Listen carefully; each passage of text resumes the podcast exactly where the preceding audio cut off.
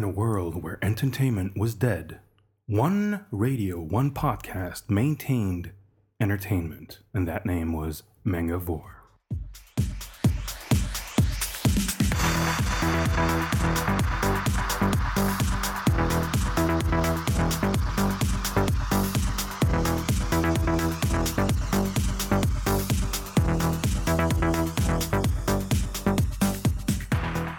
Bonjour à tous, euh, c'est parti pour un nouvel épisode du podcast mangavore.fr. Aujourd'hui, c'est le neuvième épisode de la saison 5, un épisode spécial puisque pour le coup, il ne sera pas suivi d'un épisode 10 car euh, on est en équipe réduite, c'est les fêtes, euh, c'est un peu compliqué. Donc voilà, il n'y aura pas de thématique plutôt que de vous pondre un truc euh, à moitié voilà, à moitié bancal. Donc on est, je vous le disais, en équipe réduite. On commence avec donc moi, vous m'entendez, bonjour à tous, merci d'être là. Et deux chroniqueurs, bonjour Muriel. Bonjour à tous. Ça va bien? Bien et toi? Ouais. T'es prête pour comment l'enregistrement avant de partir à Noël? Bah oui, tout à fait. je suis ravie d'être avec vous. Bon, parfait. Et Jérôme, alors ça va? Salut, salut, ça Salut. va très bien et toi? Bah ouais. Alors Bah t'as lu plein de mangas? J'ai lu plein de mangas, des mangas du Japon, des mangas français, je n'ai pas arrêté de T'as lire pas des arrêté. mangas. C'est bien ça, c'est c'est bien. T'es sérieux. Eh oui, c'est- exactement. Voilà. Sérieux. Et le dernier euh, chroniqueur n'est pas encore là car malheureusement il a dû faire un saut. Euh, Bon bref, on vous racontera sa vie plus tard. Il s'agit de Tofu, il va donc nous rejoindre en cours d'émission. Mais nous avons un invité. Euh, L'invité ce mois-ci, c'est Aurélien. Bonjour Aurélien. Bonjour. Tu vas bien? Bonjour. Ah ouais, ça va bien. Donc actuellement tu es... euh, Vas-y, comment on, comment on dit? Euh, bah là actuellement, je suis euh, graphiste défiler. freelance, Graphiste euh, freelance. Voilà. spécialisé dans le lettrage de manga. Voilà, donc c'est toi qui fais les mangas en VF. Voilà. On parle, on part des mangas français, euh, des mangas en Jap, et toi tu les fais en français. Voilà, moi on me file les images, la traduction et je mixe tout pour euh, Voilà. le manga. Et ben on verra ça euh, tout à l'heure et on verra aussi les différents autres postes que tu as fait puisque tu as bossé euh, dans l'événementiel et tu as bossé aussi dans, dans l'animé. Tout à fait, j'ai Voilà. bossé à mon Japan Expo où j'étais Ouais. responsable invité et euh, pas tout ton, ton CV, on va le faire tout à l'heure. d'accord, on en reparlera plus tard. Pas de ne prends pas d'avance. Voilà, voilà. Alors sinon, euh, bah, du coup, dans les rubriques, hein, ça, ça va être assez classique hein, en fonction des gens qui sont là. Donc il y aura une chronique de Tofu, il y aura donc euh, un manga en direct du Japon, n'est-ce pas? Exact. Voilà. Moi, je vous parlerai, comme je devais le faire la dernière fois, de One Piece Z, enfin. Donc, il y aura la présentation de l'invité, puis son interview. Il y aura des speed chroniques, euh, bien sûr, bien sûr. Mais on va déjà commencer par les news. Breaking news live from Mangavore.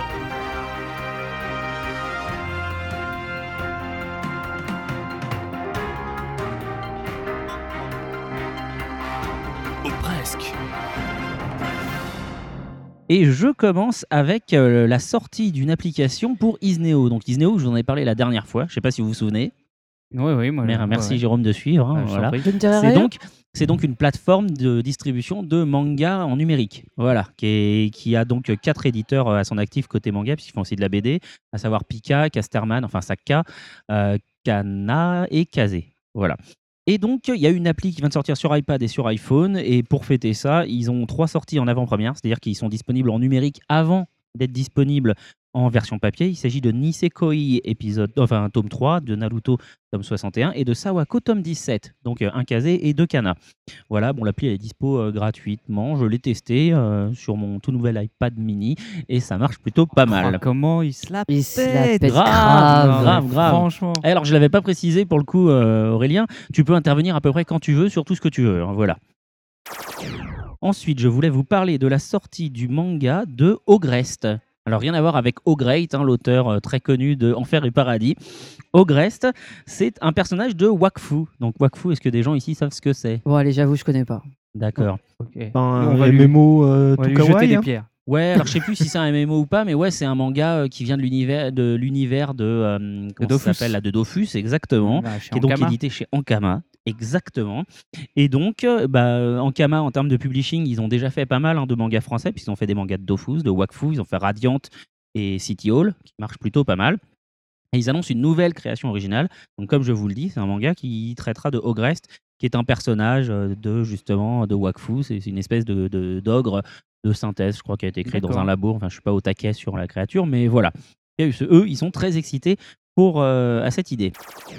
Petite news euh, Pipolo Business euh, pour dire que Euh, Olivier Fallet, que nous avons reçu dans le podcast précédemment, hein, le, donc, le- précédent rédacteur en chef du magazine Animeland, après 22 ans de bons et loyaux services, vient de quitter l'entreprise. Voilà, il y a. euh, comme quand on avait reçu Carla et Nicolas, euh, Carla euh, Sino et Nicolas Penedo, on avait vu que le groupe passait par des difficultés, que c'était assez compliqué pour eux. Bah, ça continue un peu. Il y a donc Olivier Fallet et d'autres personnes qui, qui quittent le, giron de la, rédaction vers de nouvelles aventures. Eh bien, on le salue et puis bah, peut-être qu'on pourra le recevoir à nouveau dans l'émission dans le cadre de nouveaux projets quand, il, bah, voilà, quand on saura ce qu'il fait. Et on lui souhaite bon courage pour la suite. Exactement. Euh, One Piece. One Piece arrive sur MCM. Mais c'est génial. Euh, Game One donc, va diffuser la, la série TV de, de One Piece à partir du lundi 6 janvier. Donc demain, hein, pour ceux qui Euh, l'écoutent. Exactement. Le premier jour de mise en ligne. Exactement. Donc Si je suis à du lundi au vendredi et ce sera à 17h, donc juste après les cours. C'est parfait pour tous les étudiants, pour tous les collégiens, lycéens. et la série donc débutera au premier épisode. Ouais, ça c'est pas mal effectivement. Pour ceux Ah. qui, qui sont un peu paumés, voilà, ça reprend au début. Évidemment, pour ceux qui attendent les nouveaux épisodes, ils sont un peu plus tristes. Mais c'est Voilà, diffusé, sur euh, non mais c'est diffusé sur je sais plus euh, euh, des, des, des 9 ou je sais plus quel autre euh, D8 ou je sais D8. plus quel autre truc à côté. Donc ils D8 pourront aller sur celle-là. W9. Oui. Ouais, c'est ça. Voilà, mais j'hésitais. des deux de toute Voilà. manière. Mais les deux ensemble, ça ne fonctionne pas.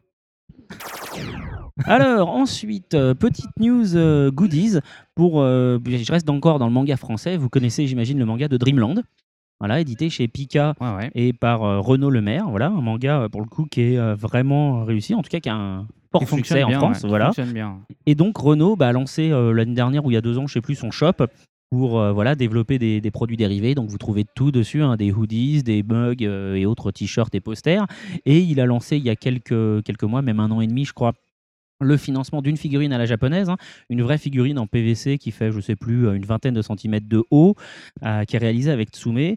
Et bah, ça y est, la figurine est dispo. C'est-à-dire que si vous l'achetez, là, c'est plus de la précommande. Il a envoyé toutes les précommandes euh, à, tous les clients qui l'ont soutenu pour, euh, pour cette aventure. Donc ils l'ont reçu chez eux. Ils ont l'air d'être très contents d'après le Facebook de Renault. Euh, et ce qui enfin voilà pourquoi je voulais en parler, c'est parce que c'est sympa puisque c'est un- une œuvre française, mais c'est un vrai goodies à la japonaise. C'est pas euh, voilà un bête mug ou un bête t-shirt, un truc un peu euh, facile. Là, c'est vraiment une figue comme vous pouvez acheter une figue de Dragon Ball ou de One Piece. Donc c'est voilà, c'est ce- pour ça que je voulais vous en parler. Maintenant, je vais vous parler d'une nouveauté euh, qui sort chez Pika Édition et qui s'appelle en français Le garçon d'à côté. Voilà, hein, donc euh, on se doute que le titre est une petite référence à un sitcom euh, AB production des années 90. Le titre original c'est Tonari no Kaibutsu-kun, donc on pourrait traduire par Mon voisin le monstre. C'est un manga, c'est un shoujo déjà, donc qui a été écrit par Robiko, enfin dessiné par Robiko, et publié au Japon chez Kodansha dans le magazine Dessert, enfin Desato, hein, je pense en japonais, depuis de- 2008, qui s'est arrêté en 2013, et c'est une série qui compte 13 tomes. Euh, Ce qui est intéressant, c'est de noter que il y a euh, 15 jours maintenant, un truc comme ça, Black Box, l'éditeur vidéo, a annoncé qu'il sortait l'animé et du coup sous le titre euh, My Little Monster. C'est un peu dommage pour le coup que l'éditeur de l'animé et l'éditeur du manga se soient pas euh, entendus sur le titre parce que du coup il n'y a pas de y a pas de synergie.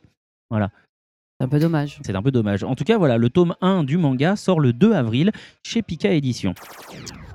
Et Toshio Maeda sera à Paris Manga. Et ça, c'est Euh, cool. Donc ceux qui l'ont raté euh, à Japan Expo il y a deux ans, euh, il y a deux ans, oui, pourront en profiter à Paris Manga. Donc pour la 17e édition, prévue 8 et 9 février prochain. Donc d'ici un petit mois à date de parution du podcast. Exactement. Ce sera au Parc des Expos à, à Porte de Versailles. Et il s'agit, pour ceux qui ne sauraient pas de qui je parle, de l'auteur du cultissime, et là je laisse Sepkun avec son accent inimitable nous le dire, Urotsuki Doji. Voilà, alors, qui est donc Oh. qui est donc quand même voilà le père donc du manga euh, hentai Ah bah ouais. tentaculaire. Mais bien C'est sûr. quand même pas Voilà. rien. Voilà, exactement. Les fans de Lovecraft ne peuvent qu'apprécier. Alors, si vous vous rappelez, mais là c'est bête, euh, j'ai pas un seul euh, chroniqueur ancien autour de moi, mais si vous vous rappelez les anciens épisodes du podcast, nous avons reçu ici même, enfin pas dans ce local, c'est pas vrai, on était encore chez Brajlon à l'époque, Bruno euh, Femme qui travaille pour Akata, qui était la filiale d'édition, enfin comment dire, qui était l'entreprise qui éditait, les, qui gérait le catalogue de manga pour Delcourt. En l'occurrence, à compter du, depuis le 1er janvier, du coup, euh, à date de parution, depuis le 1er janvier, Akata ne gère plus le catalogue Delcourt, euh, voilà, puisqu'ils ont recruté un directeur de collection. Donc Akata, désormais, est libre de voler de ses propres ailes. Et d'ailleurs, depuis le mois de septembre, ils ont commencé l'édition, puisqu'en septembre, ils ont édité Seidik Ballet. Je, enfin, je sais pas comment ça se prononce, voilà, parce que Mhm. c'est pas du japonais, c'est du chinois, si je dis pas de bêtises. En tout cas, il y a un nouveau titre qui débarque, à savoir euh, Moi, jardinier citadin, ça s'appelle en français. C'est une BD coréenne de Minho Choi. Il va faire deux tomes. C'est une histoire autobiographique sur euh, un auteur qui décide de changer de vie, de changer de vie, pardon, en s'impliquant dans la réalisation d'un potager collaboratif dans son quartier. Donc euh, voilà, c'est assez assez particulier. Du coup, il se met à vivre euh, dans le rythme, au rythme des saisons. Ça correspond concrètement hein, à une, une- enfin, on voit bien la ligne éditoriale de chez Oui, Akata, puisqu'on sait que ça- Dominique ça Verret et Bruno. Femme, ils sont très branchés effectivement euh, écologie, euh, justement rythme de vie, euh, enfin biodiversité, tout ça. Donc euh, voilà, c'est un titre qui sortira le 23 janvier au, prix de 21,50 euros. Voilà, et pour le coup, l'éditeur qui s'engage sur le titre le présente comme un mi-chemin entre les ignorants et une sacrée mamie. Ceux qui connaissent les titres déjà édités chez Delcourt. Voilà. Et je finis sur ma dernière news pour vous nous annoncer que pour la quatrième année consécutive, Kazé revient avec ses super boîtes à bento. Voilà. Ah. Donc euh, ça débarque. Les en- fameuses. Voilà, ça débarque en février 2014, enfin en février du coup. Et donc si vous achetez deux titres du catalogue Kazé Manga, vous aurez une boîte à bento au choix parmi deux modèles qui sont Kuroko Basket et Mademoiselle se marie. Donc évidemment, comme toutes les opérations commerciales, elle s'entend dans la limite des, des stocks disponibles et dans les magasins participant à l'opération. Pour finir cette rubrique, je crois, Muriel, que tu avais une petite news que tu voulais partager avec nous, n'est-ce pas? Euh, tout à fait, mais j'imagine que depuis le temps, date du parution du podcast, tout le monde doit être au courant de cette nouvelle. Et il s'agit euh, de l'arrestation euh, de Hirofumi Watanabe. Son nom vous dira peut-être rien, mais il s'agit de la personne qui s'est rendue coupable de faits qu'on peut qualifier pratiquement de terroristes, puisqu'il aïe, s'agissait. euh, Un méchant.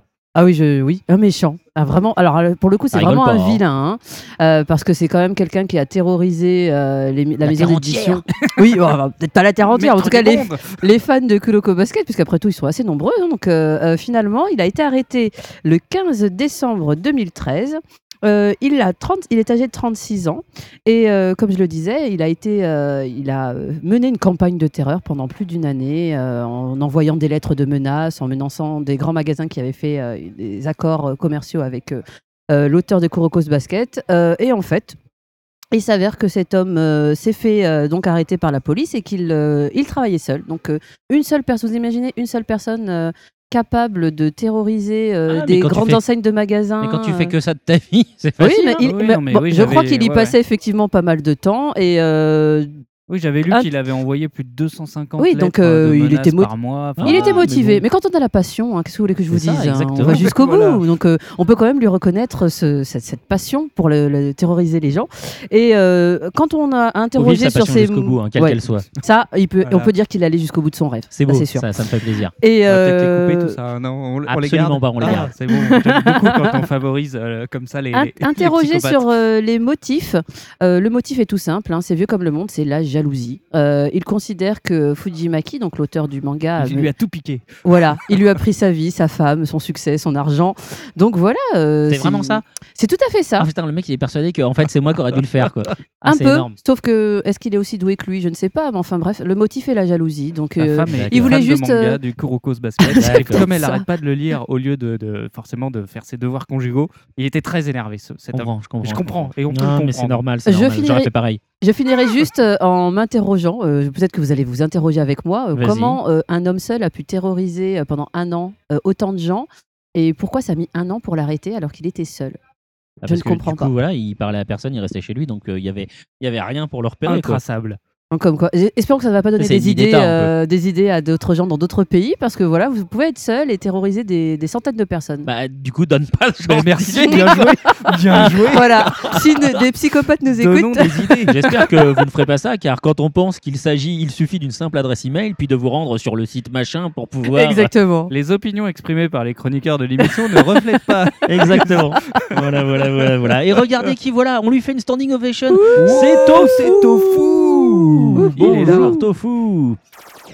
Alors, je reviens finalement avec deux dernières news que j'allais oublier, complètement oublier. Alors, je voulais juste vous annoncer, je reste en- encore un coucher casé, hein, décidément, euh, ils s'en sortent bien, pour dire qu'ils ont annoncé qu'ils avaient acquis les droits euh, d'exploitation pour l'animé de Nisekoi, donc ils- dont ils ont déjà le manga, qui raconte donc l'histoire de euh, deux ados, un mec et une meuf, qui sont forcés de faire semblant qu'ils sortent ensemble parce qu'ils sont tous les deux les héritiers d'un groupe de yakuza et que si jamais euh, ils se mettent pas ensemble, les yakuza ils vont se taper sur la gueule. Donc voilà.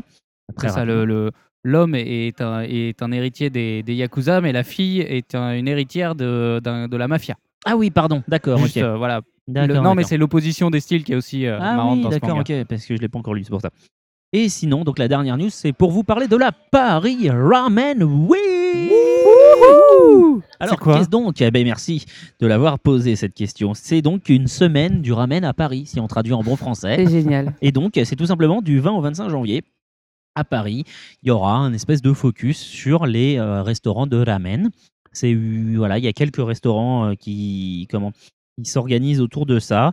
Ils vont faire venir en l'occurrence des chefs japonais euh, au restaurant, euh, entre autres le restaurant Maceo, pardon, qui se trouve euh, rue des Petites Champs, dans le deuxième arrondissement, pour faire découvrir un peu le voilà le vrai ramen à la japonaise et non pas voilà des ersatz faits par des chefs qui sont peut-être pas aussi talentueux.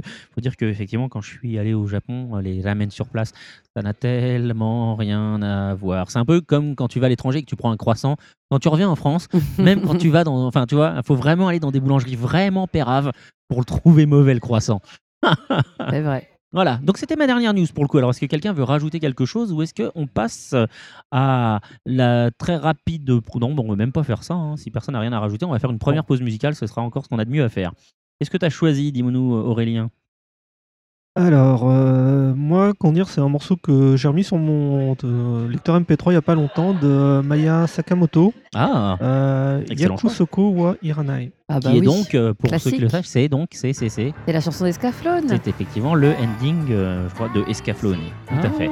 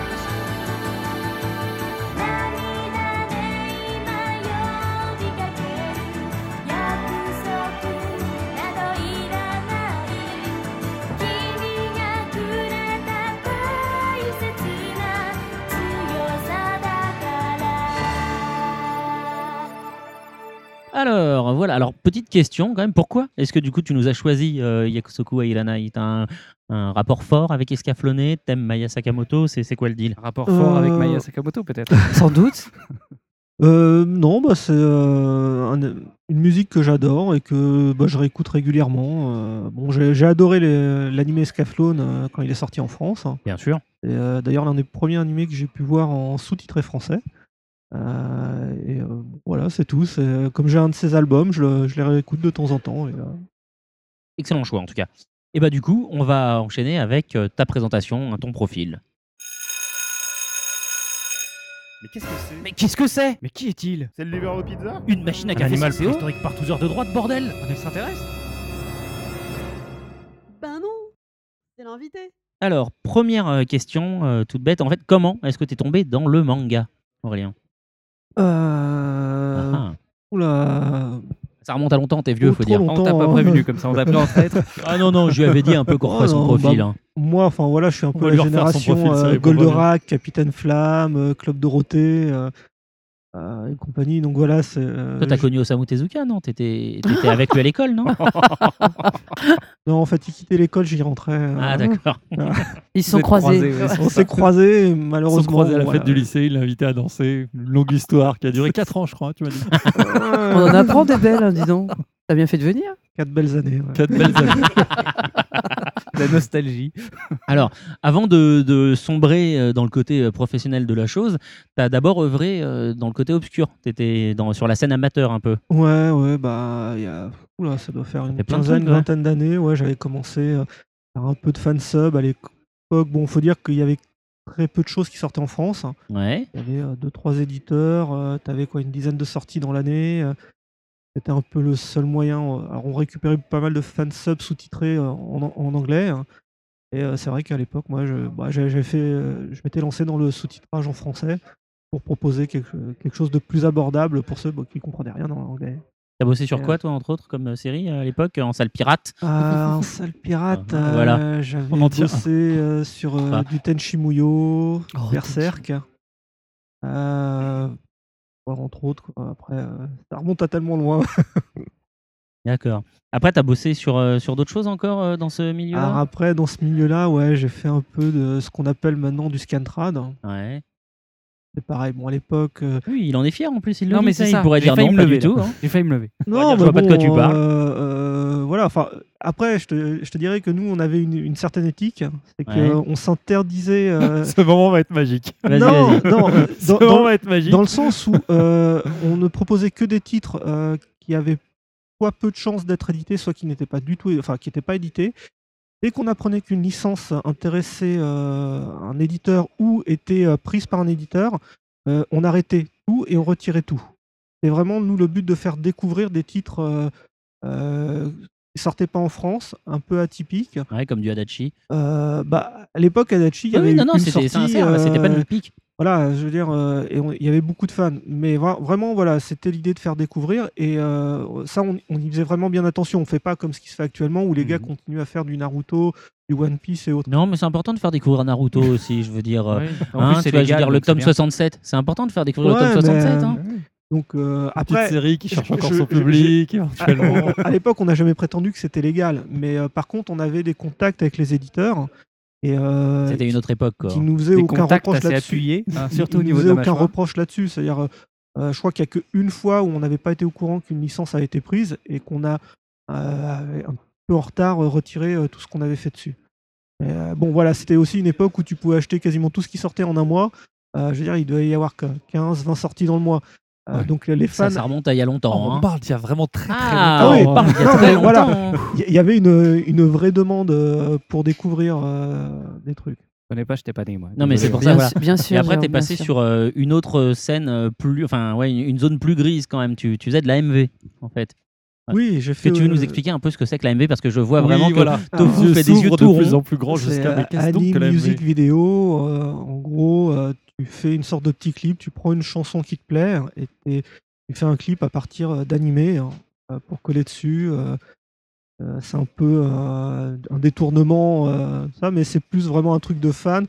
Et là, il y a vraiment une création parce que tu es censé faire quelque chose qui colle, assez artistique. euh, Il y avait, à l'époque, dans les conventions, il y avait des concours et vous avez comme ça remporté euh, deux, trois prix avec entre autres une Euh. musique, enfin un truc sur du Metallica. là. Euh, oui, on avait pris euh, la reprise de Metallica du thème de Star Wars, de la marche impériale, ouais. le mariage impérial, et on avait fait un montage avec l'animé Jinro. Voilà, D'accord, avec les. Panzers là dans leurs grosses Non, armures. du, du coup, je me rappelle, il fut une époque où à Japan Expo, ils ont diffusé. Je me Exactement. rappelle avoir découvert une, deux qui, moi, m'a marqué, de Placebo sur Cowboy Bebop. Ouais. Et c'était pas mal du tout. Alors sur Cowboy Bebop, il y en a une excellente euh, sur Yesterday de, des Beatles. Voilà, qui, qui- alors par contre, il faut avoir vu la série avant de mater la, la MV parce que c'est une MV donc qui parle du, du temps passé, tu vois, qui était merveilleux et qui reviendra jamais. Donc c'est hyper spoil par rapport à la fin de la série. Mais Ah hyper spoil. T'as hein. certaines animés ouais, qui sont horribles pour ça. hein. Faut, C'est ça. faut faire très attention quand tu en regardes parce que Ouais.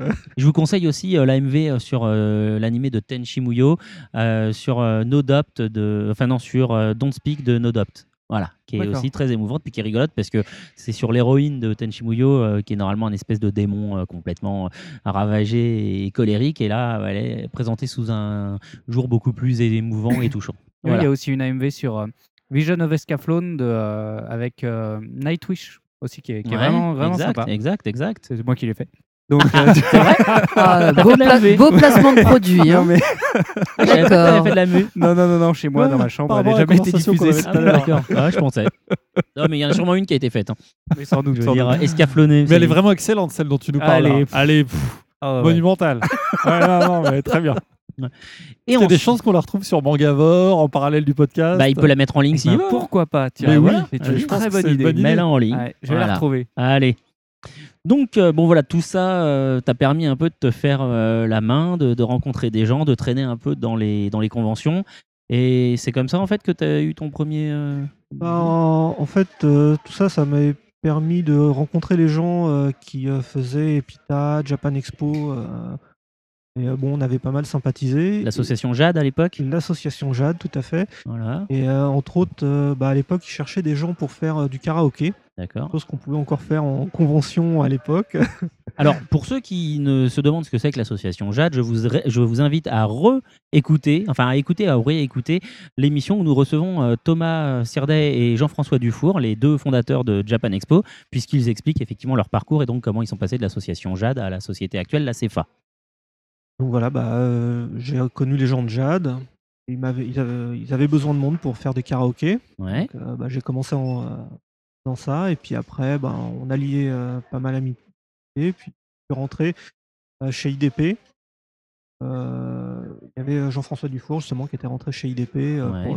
j'ai bossé avec lui et c'est là où je suis rentré dans le côté blanc. euh, Ah, Mais, mais d'ailleurs, Alors, on va faire un petit. Bonne question sur Japan Expo. Euh, J'étais pas là euh, au début des news, mais est-ce que Ouais. vous avez parlé de la scission avec le Comic Con Non, on n'en a pas parlé. Bah vas-y, alors euh, fais rapidement ça, et puis voilà.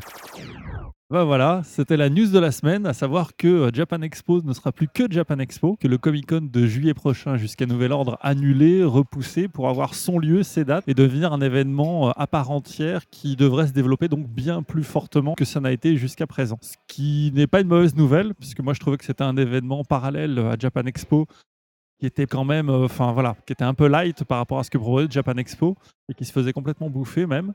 Alors que là, le fait d'avoir un vrai pôle de développement que pour celui-ci, ne serait-ce qu'en termes de rentabilité, je pense que pour les organisateurs, ça va les pousser à aller beaucoup plus loin que ce qui s'est fait là. Et ça devrait donner des jolies choses à mon avis. Bah, il faut voir. Après, c'est intéressant de Mm. noter que, mine de rien, cette année, à part Japan Expo, il se passe pas grand-chose. hein. Ils ont fait sauter un Japan Expo Centre. Sud euh, Sud aussi, exactement. Donc, euh, on voit quand même que ça se recentre beaucoup sur Japan Expo euh, Paris, euh, 15e, quoi. 15e édition. D'accord, mais je savais pas Mais moi, ouais, pour ouais. le coup qu'il y avait les autres Ouais. Japan qui avaient sauté. On, on va juste refaire un petit point parce qu'il y a, à mon avis, quand même un, un auditeur sur deux qui va se dire Mais c'est- quoi I- I- IPD, là, IDP Qu'est-ce que c'est? Donc euh, voilà, IDP, c'était un éditeur euh, sono, enfin son et vidéo pour le coup. Alors, euh, c'était avant tout un éditeur vidéo. hein. Ouais. Euh, plutôt spécialisé dans les euh, vieux dessins animés, genre euh, Sherlock Holmes, euh, L'île au trésor. L'île trésor. euh, J'ai envie de dire les bons vieux dessins. Exactement. Non, non, ils avaient aussi des vieux pourris. hein. Il y avait de tout, il y avait de tout, Voilà. dire. Et, Et, et puis ils ont fait quelques CD de BO. hein, comme, euh, avec leur filiale Logarithme, ils avaient Ah oui, fait c'est quelques Logarithme, c'est vrai. euh, de BO. Et Tout puis euh, c'est aussi, ils avaient monté une filiale euh, Taifu Comics. Et ensuite, ils ont fait Taifu Comics, effectivement. Mais ça aussi, encore une fois, Jeff et Thomas en ont parlé dans le podcast que vous pouvez absolument écouter, qui doit être saison 2, 3, je sais plus. Tu te souviens, Moi, je pense que ça doit être la 3. La 3, tu sais, on l'avait fait au Kiraku, c'est un des deux, deux ou trois qu'on a fait au Kiraku Ouais, avant qu'il je pense ferme. que c'est la 3. Ouais. Bon, bah voilà, en tout cas, euh, consultez les archives, il est excellent. Euh, donc voilà, voilà, j'étais rentré chez IDP D'accord. au début pour m'occuper de leur page web. Et Ouais, après, c'est un peu dévié où je me suis occupé plutôt de la production DVD. hein. d'accord, ok. Euh, voilà. moi. D'accord, d'accord. Bah après, du coup, ça, ça t'a permis de faire d'autres choses. Mais avant de continuer le profil, je voudrais qu'on revienne quand même sur ce que tu as fait en convention, parce qu'a priori, au fur et à mesure, tout comme tu as pris du galon chez IDP, tu as pris du galon aussi, il me semble, euh, à Japan Expo. Euh, oui, que, bah, euh, au départ, euh, bon voilà, je faisais les karaokés, j'étais un volontaire, euh, un simple volontaire euh, multitâche. Quoi. Après, j'ai été responsable de salles de plus en plus grandes. Oui, mais du coup, un simple volontaire, mais talentueux, puisque tu es devenu responsable après. N'est-ce pas? Ah, c'est- j'étais pistonné, il m'aimait bien. hein, c'est- Ah, donc, pas le un- talent, Il l'avoue hein. un enfin. volontaire comme les autres, mais faillot. Voilà, tout à fait. Non, mais tout à D'accord, fait. bon, je Ah, retire ben, le talentueux, c'est- autant pour moi. Et après, euh, en fait, je me suis occupé pendant 3-4 ans des invités de Japan Expo. Ok. Donc, euh, c'était organiser euh, leur venue, euh, euh, leur séjour en France, hôtel, restaurant, et les différents événements sur lesquels ils intervenaient euh, sur le salon et en dehors du salon. Ouais. On reviendra tout à l'heure sur savoir comment ça se passait ou quoi que ce soit, mais voilà, c'est pour vraiment bien faire le profil euh, au fur et à mesure. Donc après, euh, après IDP, du coup, tu es parti chez. euh, Bah, après IDP, j'ai fait euh, une, une petite pause de un an euh, en tant que graphiste freelance. Ouais. Donc déjà à l'époque, tu avais commencé ça, ouais. Oui, oui, euh, j'avais fait un petit passage chez Taifu, euh, pareil, euh, mais bon, voilà, il y avait eu un gros remaniement entre IDP et Taifu à l'époque, donc euh, ça n'avait pas pu euh, coller. Et après, je suis rentré chez Kazé D'accord, ok. pour euh, encore m'occuper de, de DVD. Et alors en fait, concrètement, c'était quoi ton boulot? Alors, euh, ben, je, je vais plus parler de Kazé, hein, parce que IDP, euh, c'était assez basique. Ouais. C'était, on gérait la production DVD dans le sens où nous, on nous envoyait le matériel brut du Japon. Et moi, je devais coordonner tout ce qui est traduction, travaux de laboratoire, doublage, sous-titrage. Euh, Il y avait une équipe qui faisait les autorings, donc vérifier tout ce qui est autoring, qualité vidéo, euh, qualité audio, euh, jusqu'à qu'on ait le produit fini, qu'on envoie en usine et qui sera après euh, vendu euh, NAC et autres. D'accord. Et donc maintenant, tu es full-time maquettiste freelance. Tout à fait. D'accord, d'accord. Alors, tout, ce qui est question euh, technique sur ton boulot, ça sera après. hein. Là, on est vraiment sur le parcours. Juste une petite question toute bête. Qu'est-ce qui a changé pour toi, puisque tu as vraiment eu une grosse carrière de vrai fan, entre guillemets, et une vraie carrière ensuite de professionnel? Qu'est-ce qui a changé pour toi euh, en passant du côté pro? Sur la perception bah, du c'est milieu légal maintenant. Non, non, je veux dire sur la perception du milieu. Non, non, je Cette parle pas. remarque est très pertinente, j'ai l'impression. Ça taille, ça taille, ça taille. Ce- T'as fait une AMV, monsieur, alors la ramène pas. Est-ce que t'avais les droits sur l'animé pour le faire? Mais je ne l'ai jamais diffusé. Non, mais t'as l'intention de le faire, là. Bah, disons que quand tu passes pro, tu as beaucoup plus d'attentes Ouais. de la part des gens. Tu vraiment pas le droit à l'erreur, mais tu as aussi des contraintes par rapport au Japon. C'est-à-dire que quand Bien tu es sûr. amateur, tu peux prendre tes décisions. euh, si tu veux laisser des chan, des kun euh, derrière un nom, tu peux. euh, euh, quand tu, tu veux traduire ou pas une attaque euh, dans un, un shonen, tu peux. Euh, là, quand tu es du côté pro, euh, tu as vraiment des obligations. Il faut que ça soit carré. Euh, T'as pas le droit de te louper parce que les gens, bah, comme ils payent pour avoir leur DVD, euh, voilà, faut que ça soit euh, nickel. euh, du Ouais, je suis d'accord. Moi, à partir du moment où je paye, je veux que ce soit Voilà, nickel. euh, Je confirme. On est tous d'accord. C'est euh, et ça prend beaucoup plus de temps. Que, euh, là, d'un seul coup, tu passes sur un truc où tu dois vraiment checker chaque moment, chaque euh, chaque pa- partie. Euh, Alors, j'ai- j'aime beaucoup ta réponse. hein. Pour le coup, elle est intéressante. Je pense qu'on apprend des choses. Mais moi, ce que je voulais vraiment dire, c'était plus toi, tu sais, des- à partir du moment où tu as découvert l'envers du décor, qu'est-ce qui a changé pour toi, tu vois, sur la perception du milieu? Est-ce que tu as trouvé ça encore mieux? Est-ce que ça t'a du coup un peu déçu et tu dis, bon, finalement, c'est un milieu comme les autres? C'était plus ça, en fait, sur ta perception Ah, sur du ma monde perception du manga. Voilà. ah, Est-ce qu'ils sont gentils? Ça a perdu un peu Un de sa, peu, ma- ou est-ce ça a qu'ils perdu sont un pas peu de sa tous magie, je dirais. C'est vrai, ça a perdu un peu de sa magie Ouais, pour toi? ouais, ouais. D'accord. Parce que euh, bah voilà, d'un d'un seul coup, tu es dans l'envers du décor, tu vois vraiment comment les choses se font, Ouais. euh, tu, euh, tu vois toutes les, les contraintes. euh. Ça a perdu un peu de sa magie de ce côté-là, parce que voilà, quand tu es amateur, tu, euh, t'as- t'as- je sais pas, tu vois tout ça euh, d'un côté un peu magique. Ouais, ouais, tu euh, sais pas comment ça marche. quoi, enfant, et, et là, bon voilà, tu as, Tu es vraiment le côté. l'assistant du magicien. Tu connaissais tous les tours. C'est C'est ça. ça. Quel, Tu t'es réveillé à côté de Charlie Theron le matin image. sans maquillage. Et tu Voilà, vu a- que ce n'était que des trucages vidéo. Il y a un peu de ça. ouais. Charlie Theron ne peut pas exister comme ça en vrai. Et pourtant, si, moi je l'ai vu à une avant-première, c'est vrai, elle existe. Elle existe. Euh, D'accord. Alors, euh, sur les bouquins que tu as maquettés, voilà, euh, en pro, hein, je parle hein, bien sûr, Mm. quel est celui dont tu es le plus fier en termes de résultats? Pas celui que tu aimes le plus, mais celui dont tu dis putain, ouais, ça c'est vraiment c'est moi qui l'ai fait celui-là. Ah, c'est dur parce qu'il y en a au moins deux dont je suis très fier. Ah bah, faut en choisir un. Euh, ah, je dirais, Ah non, bah, je le connais hyper bien, hein, je peux prendre des libertés. hein. euh, bah, je dirais Chi, une vie de chat. D'accord, ok. Et celui dont tu es le moins fier? Oh, je l'attendais cette question fourbe. Oh, c'est dur parce qu'il y en a 10 ou 20. Alors euh, là, c'est pareil, c'est très dur parce que Que j'ai tendance globalement, je à, regarde Drake 2. à- Alors, à du oublier coup- les mauvaises expériences, tu vois. Donc, euh, Comment tu sais, j'ai j'ai tendance à oublier les mauvaises expériences. euh, et euh, je crois que c'est, euh, ah, c'était un titre. euh, Neuro, le mange mystère, non? Neuro a été très très dur. Ça a été une expérience très douloureuse. hein. C'est-à-dire. Et, euh, On non, peut en je pense longuement ou pas Il y, a- il y a C'est- beaucoup de textes. c'est plutôt euh, sur certains titres de Typhoon, les tout premiers, Ah où il oui, y avait énormément de fanservice. Mmh. euh, Ah, tu veux dire, comment il s'appelle là, celui, euh, celui avec une meuf qui est, qui est en fait un mec là? Comment il s'appelle? Nobra?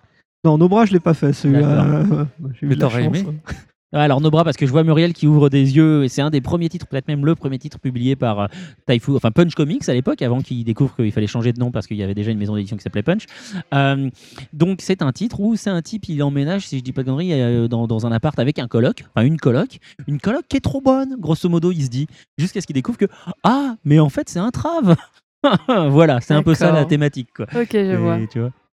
Ouais, enfin, c'était, euh, ouais, c'est plus les titres Taifu où j'ai eu un peu de mal parce que bon, le fan service euh, vraiment très poussé, ça. D'accord, d'accord. T'es plutôt manga ou animé? Non, plutôt manga. Ouais, parce que quand je t'ai connu, t'étais plutôt animé hein, pour le coup. Ouais, ouais, Voilà. ça change, hein, on évolue. T'es plutôt shonen, shoujo ou seinen? Ah, j'ai vraiment aucune préférence. euh, Je euh, peut-être, euh, j'écarterai le shoujo parce que ça j'ai plus de mal, mais Ouais, sur tout le reste, plus, ouais. Euh, bah si j'en lis maintenant puisque j'en fais, euh, je suis, donc je suis obligé de les lire. Et alors du coup, c'est quoi ton titre préféré sur lequel t'as bossé? Là pour le coup vraiment, tu vois, genre celui quand tu le lis, c'est vraiment tu kiffes. Et mais dans ceux sur lesquels t'as bossé, Pas Dragon Ball. hein. Dragon Ball, oui, donc parce que tu as bossé sur la ouais, Perfect Edition. Voilà, voilà. Et celui que t'aimes le moins pour le coup? Encore une fois, vraiment là, c'est en plaisir de lecture. hein. Je veux dire, Euh, tu peux Neuro. être très fier du boulot que t'as fait, mais Neuro le mange mystère. Neuro le mange mystère, comme je te comprends. tu veux dire que Là, tu ce préfères titre vient de prendre tu- très cher. T'aimes moins, t'aimes moins Neuro à lire que les titres Taifu dont tu parlais. Je te comprends, hein, mais d'accord, ok. Bah, tu lis pas grand chose non Ce qui est incroyable, c'est que Neuro, c'est l'œuvre précédente de l'auteur de Assassination Classroom. D'accord. Voilà, si je dis pas de conneries. Et qui est Eh quand bien, même vachement bien. pourtant. pourrir cet auteur. Non, mais pourtant, C'est bon. Assassination Classroom, c'est mortel. Donc, comme quoi. Alors, tu, tu mates des animés en ce moment ou pas? Qu'est-ce que tu nous conseilles En fait, j'ai envie de te demander. Euh, non, en ce Ah, moment je je l'ai mate pas du tout d'animé. aucun animé, alors qu'il y a des plateformes merveilleuses comme ADN euh, ou euh, Wakanim. Tu mates même pas la- l'attaque des titans. Si tu veux, j'en ai un peu trop regardé euh, pendant 4 ans, donc euh, maintenant je fais une pause. Bon, bah, c'est quoi ton animé préféré alors? Dragon Ball? Non, Ah, C'est rarement l'animé préféré de quelqu'un. hein. Euh, bah, celui-là que j'ai le plus apprécié ces dernières années, c'était Code Geass. Code Geass, ouais, c'est vrai que c'est sympa, Code Geass. Je sais pas si. Euh, non, t'as disons, pas maté. Oh, hein. J'en ai entendu parler, mais j'ai pas maté. T'as pas maté, t'as tort. Disons que voilà, ça a réussi à plusieurs fois me surprendre. euh, Je m'attendais pas à, à certains dénouements. Ah bah. Alors, la ouais. transition saison 1, saison 2, j'ai eu un peu de mal. hein. Ouais, Euh, on peut le dire. mais bon, après, si tu arrives à faire l'impasse sur, sur ça, euh, les deux saisons sont vraiment excellentes. hein. D'accord, d'accord, d'accord. Eh ben écoute, ça va être tout pour le profil. Euh, voilà, je te remercie. On va laisser la parole à Tofu pour sa super chronique. Ensuite, on enchaînera sur une pause musicale et puis on reviendra pour euh, l'interview.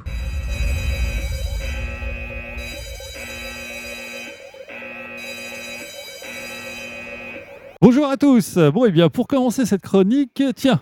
Oh, on n'a même pas le lancement ceci, habituel. cela. À Ah, mon top, tu enclenches le chronomètre. À mon deuxième top, tu me donnes le temps du chrono et du coup, tu rentres dans l'histoire. Top Chronique de Tofu, Ah. saison 5, épisode 5. Ou plutôt, devrais-je dire, c'est la chronique de Tofu, ou saison 5, épisode 5. Mais C'est Et hop, aujourd'hui, one shot, je flambe d'un coup tout le budget costume 2013 du podcast. Oh la vache. Roulement de tambour de Mince, suspense. mince, mince. Et on a- Et oui, retour du Oh bonnet de Oh mon Noël. Dieu, Oh Oh, Une chronique de tofu toute festive qui Oh, sent il bon est trop beau. le petit vin chaud à Il y a 12 un euros, les marrons dans le cul de la dinde, la bûche glacée que ça fait 30 ans que je te dis non merci tati, j'en veux pas, et la vieille mamie qui pique, qui pique, mais qui veut son bisou. Oui, une chronique de tofu avec du vrai esprit de Noël dans ce dindon. Prêt pour ce qui sera sans doute pour vous tous autour de cette table en direct du Manga Café, une des meilleures chroniques de tofu du monde entier, international, intergalactique de l'univers. Oui, merci de vos acclamations spontanées. J'avais pas compris. Je vous remercie. Bravo. espèce de, de furie qui règne. pas compris. là. Atmosphère grave. Hein, autant pour moi. Mais avant de nous élancer dans cette mogavoresque odyssée, pour bien prendre toute la mesure de mon exploit de tout de suite, remettons-nous dans le contexte. Primo, Mettons-nous en situation. en situation. Primo, flashback de 72 heures. Ouais, euh, salut Tofu, c'est Seb Kuhn. Samedi, l'invité, ce sera Victoire de Montalivet, de Kuhn. Ouais, je sais, c'est dans trois jours et tu pourras t'y mettre que vendredi. Oui, oui, c'est ça, tu vas bien l'écrire à l'arraché, ta chronique, et pas beaucoup dormir. Bon, bah, je te laisse, j'ai mes Dragon Ball à caresser. Putain, ça faisait longtemps qu'il avait pas fait ses imitations Voilà. au nez pincé que Et nous en ça. arrivons à notre deuxio, juste avant le début du podcast. Wouhou Salut Tofu, ça va C'est Seb Kuhn. Oh mince, j'ai oublié de te dire en fait, on n'a pas d'invité finalement. Et puis pas de PC portable non plus pour lire ta chronique. Et en fait, rien pour l'imprimer. Voilà, à tout de suite. Et bon courage.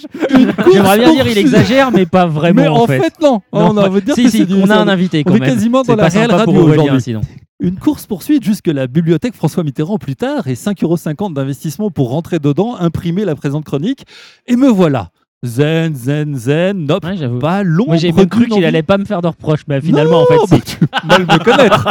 Rancune, c'est mon deuxième prénom dans ce cas-là. Bah, justement, j'étais surpris, mais finalement, les voilà. Zen, zen, zen. Nope, pas l'ombre nue d'envie d'épiler Monsieur Kuhn avec du miel et des fourmis rouges, Mmh. malgré ses humes.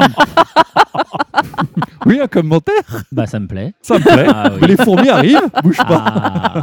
Mmh. Malgré ses hum, ding dong. disons, embûches, cette chronique tiendra toutes ses promesses. Tertio, je l'annonce bien haut, nous sommes à top Le top. 2 minutes 41 secondes et 4 centièmes. du début et pourtant déjà à moins d'une minute 10 de la fin. Alors, alors, comment me direz-vous d'une voix enfiévrée par ce suspense insoutenable? Ma Comment assurance Mais Ah, comment? Ma mal assurance à la Clark Gable sous le point de galocher une Scarlett O'Hara. Comment va-t-il faire avec si peu de préparation et cet affolant chronomètre qui tourne Plus que 500 55 secondes? Comment Alors qu'évidemment, tout le monde, mon ersatz de talent et mon inspiration carambesque sont déjà partis loin de leur famille pour les fêtes et tenter de battre leur record 2012 de taux de cholestérol arrosé au champagne. Eh bien, voilà, voilà, voilà. Je m'apprête à relever le défi avec mon ultime plan B. Pour toi? Pour toi. Pas pour toi. pour toi. Oh, merci. Pour vous tous autour de cette table. Sauf Donc, moi. sauf Monsieur Kuhn, je tiens à le préciser. Ah, que. Reste-t-il à un tofu seul, disons-le, presque à poil, sans temps de préparation, ni talent, ni inspiration, pour réussir sa chronique et illuminer un peu cet après-midi? Eh bien, il lui reste deux imparables piliers des moments festifs réussis. Du champomis. Pas loin, Ah. il y a de l'alcool, évidemment, qui est ici présent. Oh. Mais Oh, qu'est-ce que c'est. Oh, c'est beau. Et, Super. et, et, et un ami qui fait la surprise d'arriver avec d'un gâteau juste à Oh, l'instant. quel timing Oh, mec. Alors là, une j'applaudis. bouteille de méchou. C'est magnifique. Et l'ami, c'est Tatanor qui débarque avec des choux à la crème au thé vert. C'est pas possible, il est énorme. De tofu pour le même prix, un Japamiam surprise. C'est-il pas du super plan B intergalactique de l'univers Avec un super bonnet un Gamba. super C'est bonnet Wamba. C'est magnifique. En espérant que mon inspiration et les temps de préparation jouables soient de retour en 2014, bonne fête et joyeux Noël à tous Oh, bravo. Alors là, on applaudit. Bravo. Bravo, Tofu. Voilà, je pense qu'on va lancer la, la il- pause musicale. Oui, voilà, mais j'a- j'admets que du coup, ton lancement était bon. C'est probablement la meilleure chronique Ah ouais de tofu euh, au moins de l'année. Mais moi, tout à je fait. pense que tu peux faire mieux l'année prochaine. Bah, ça dépend. Est-ce qu'Atana, on va nous sortir une quiche Une quiche au thé vert. Le challenge peut-être que c'est. Alors, qu'est-ce qu'on est Ah, j'ai fait mieux. T'as fait mieux? Non, Déjà, il est soufflé. Laisse-lui reprendre. On dirait Voilà. Maxime Muscal. là. Laisse-lui reprendre son souffle. Dis bonjour à tout le monde, à Tanner, voyons. Bonjour tout le Bonjour monde. tout le monde. bonjour tout le monde. Ah, tu dis bonjour Je à tous vous les aime. micros. Je vous aime et je vous fais des bisous. Tout partout. Voilà. Bon, alors, du coup, on va, j'ai eu lan- le meilleur on- parti. on va lancer la, la- la pause musicale pour que euh, Atanor puisse s'installer tranquillement. Alors, qu'est-ce qu'on écoute ce coup-ci? Euh, ben, je pensais à l'opening de Berserk, la série télé. Forces D'accord. Et bah, c'est parti pour Forces.「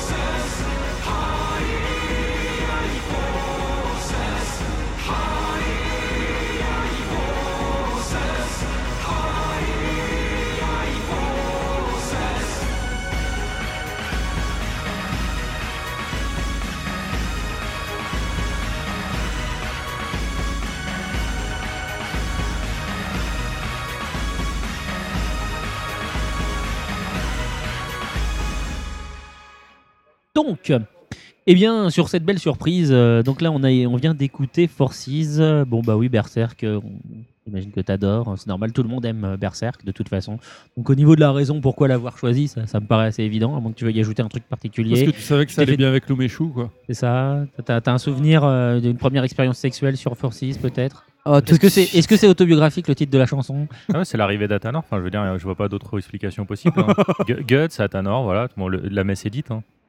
La messe est. J'aime bien ton explication, donc euh, voilà. Ça, Eh ben parfait. écoute, puisque tu as pris le micro, parfait, on va te laisser la parole, euh, puisque tu reviens avec euh, la, De la de la bouffe. Is La back, bouffe. exactement. Pas que manger, again. Kubiak a faim.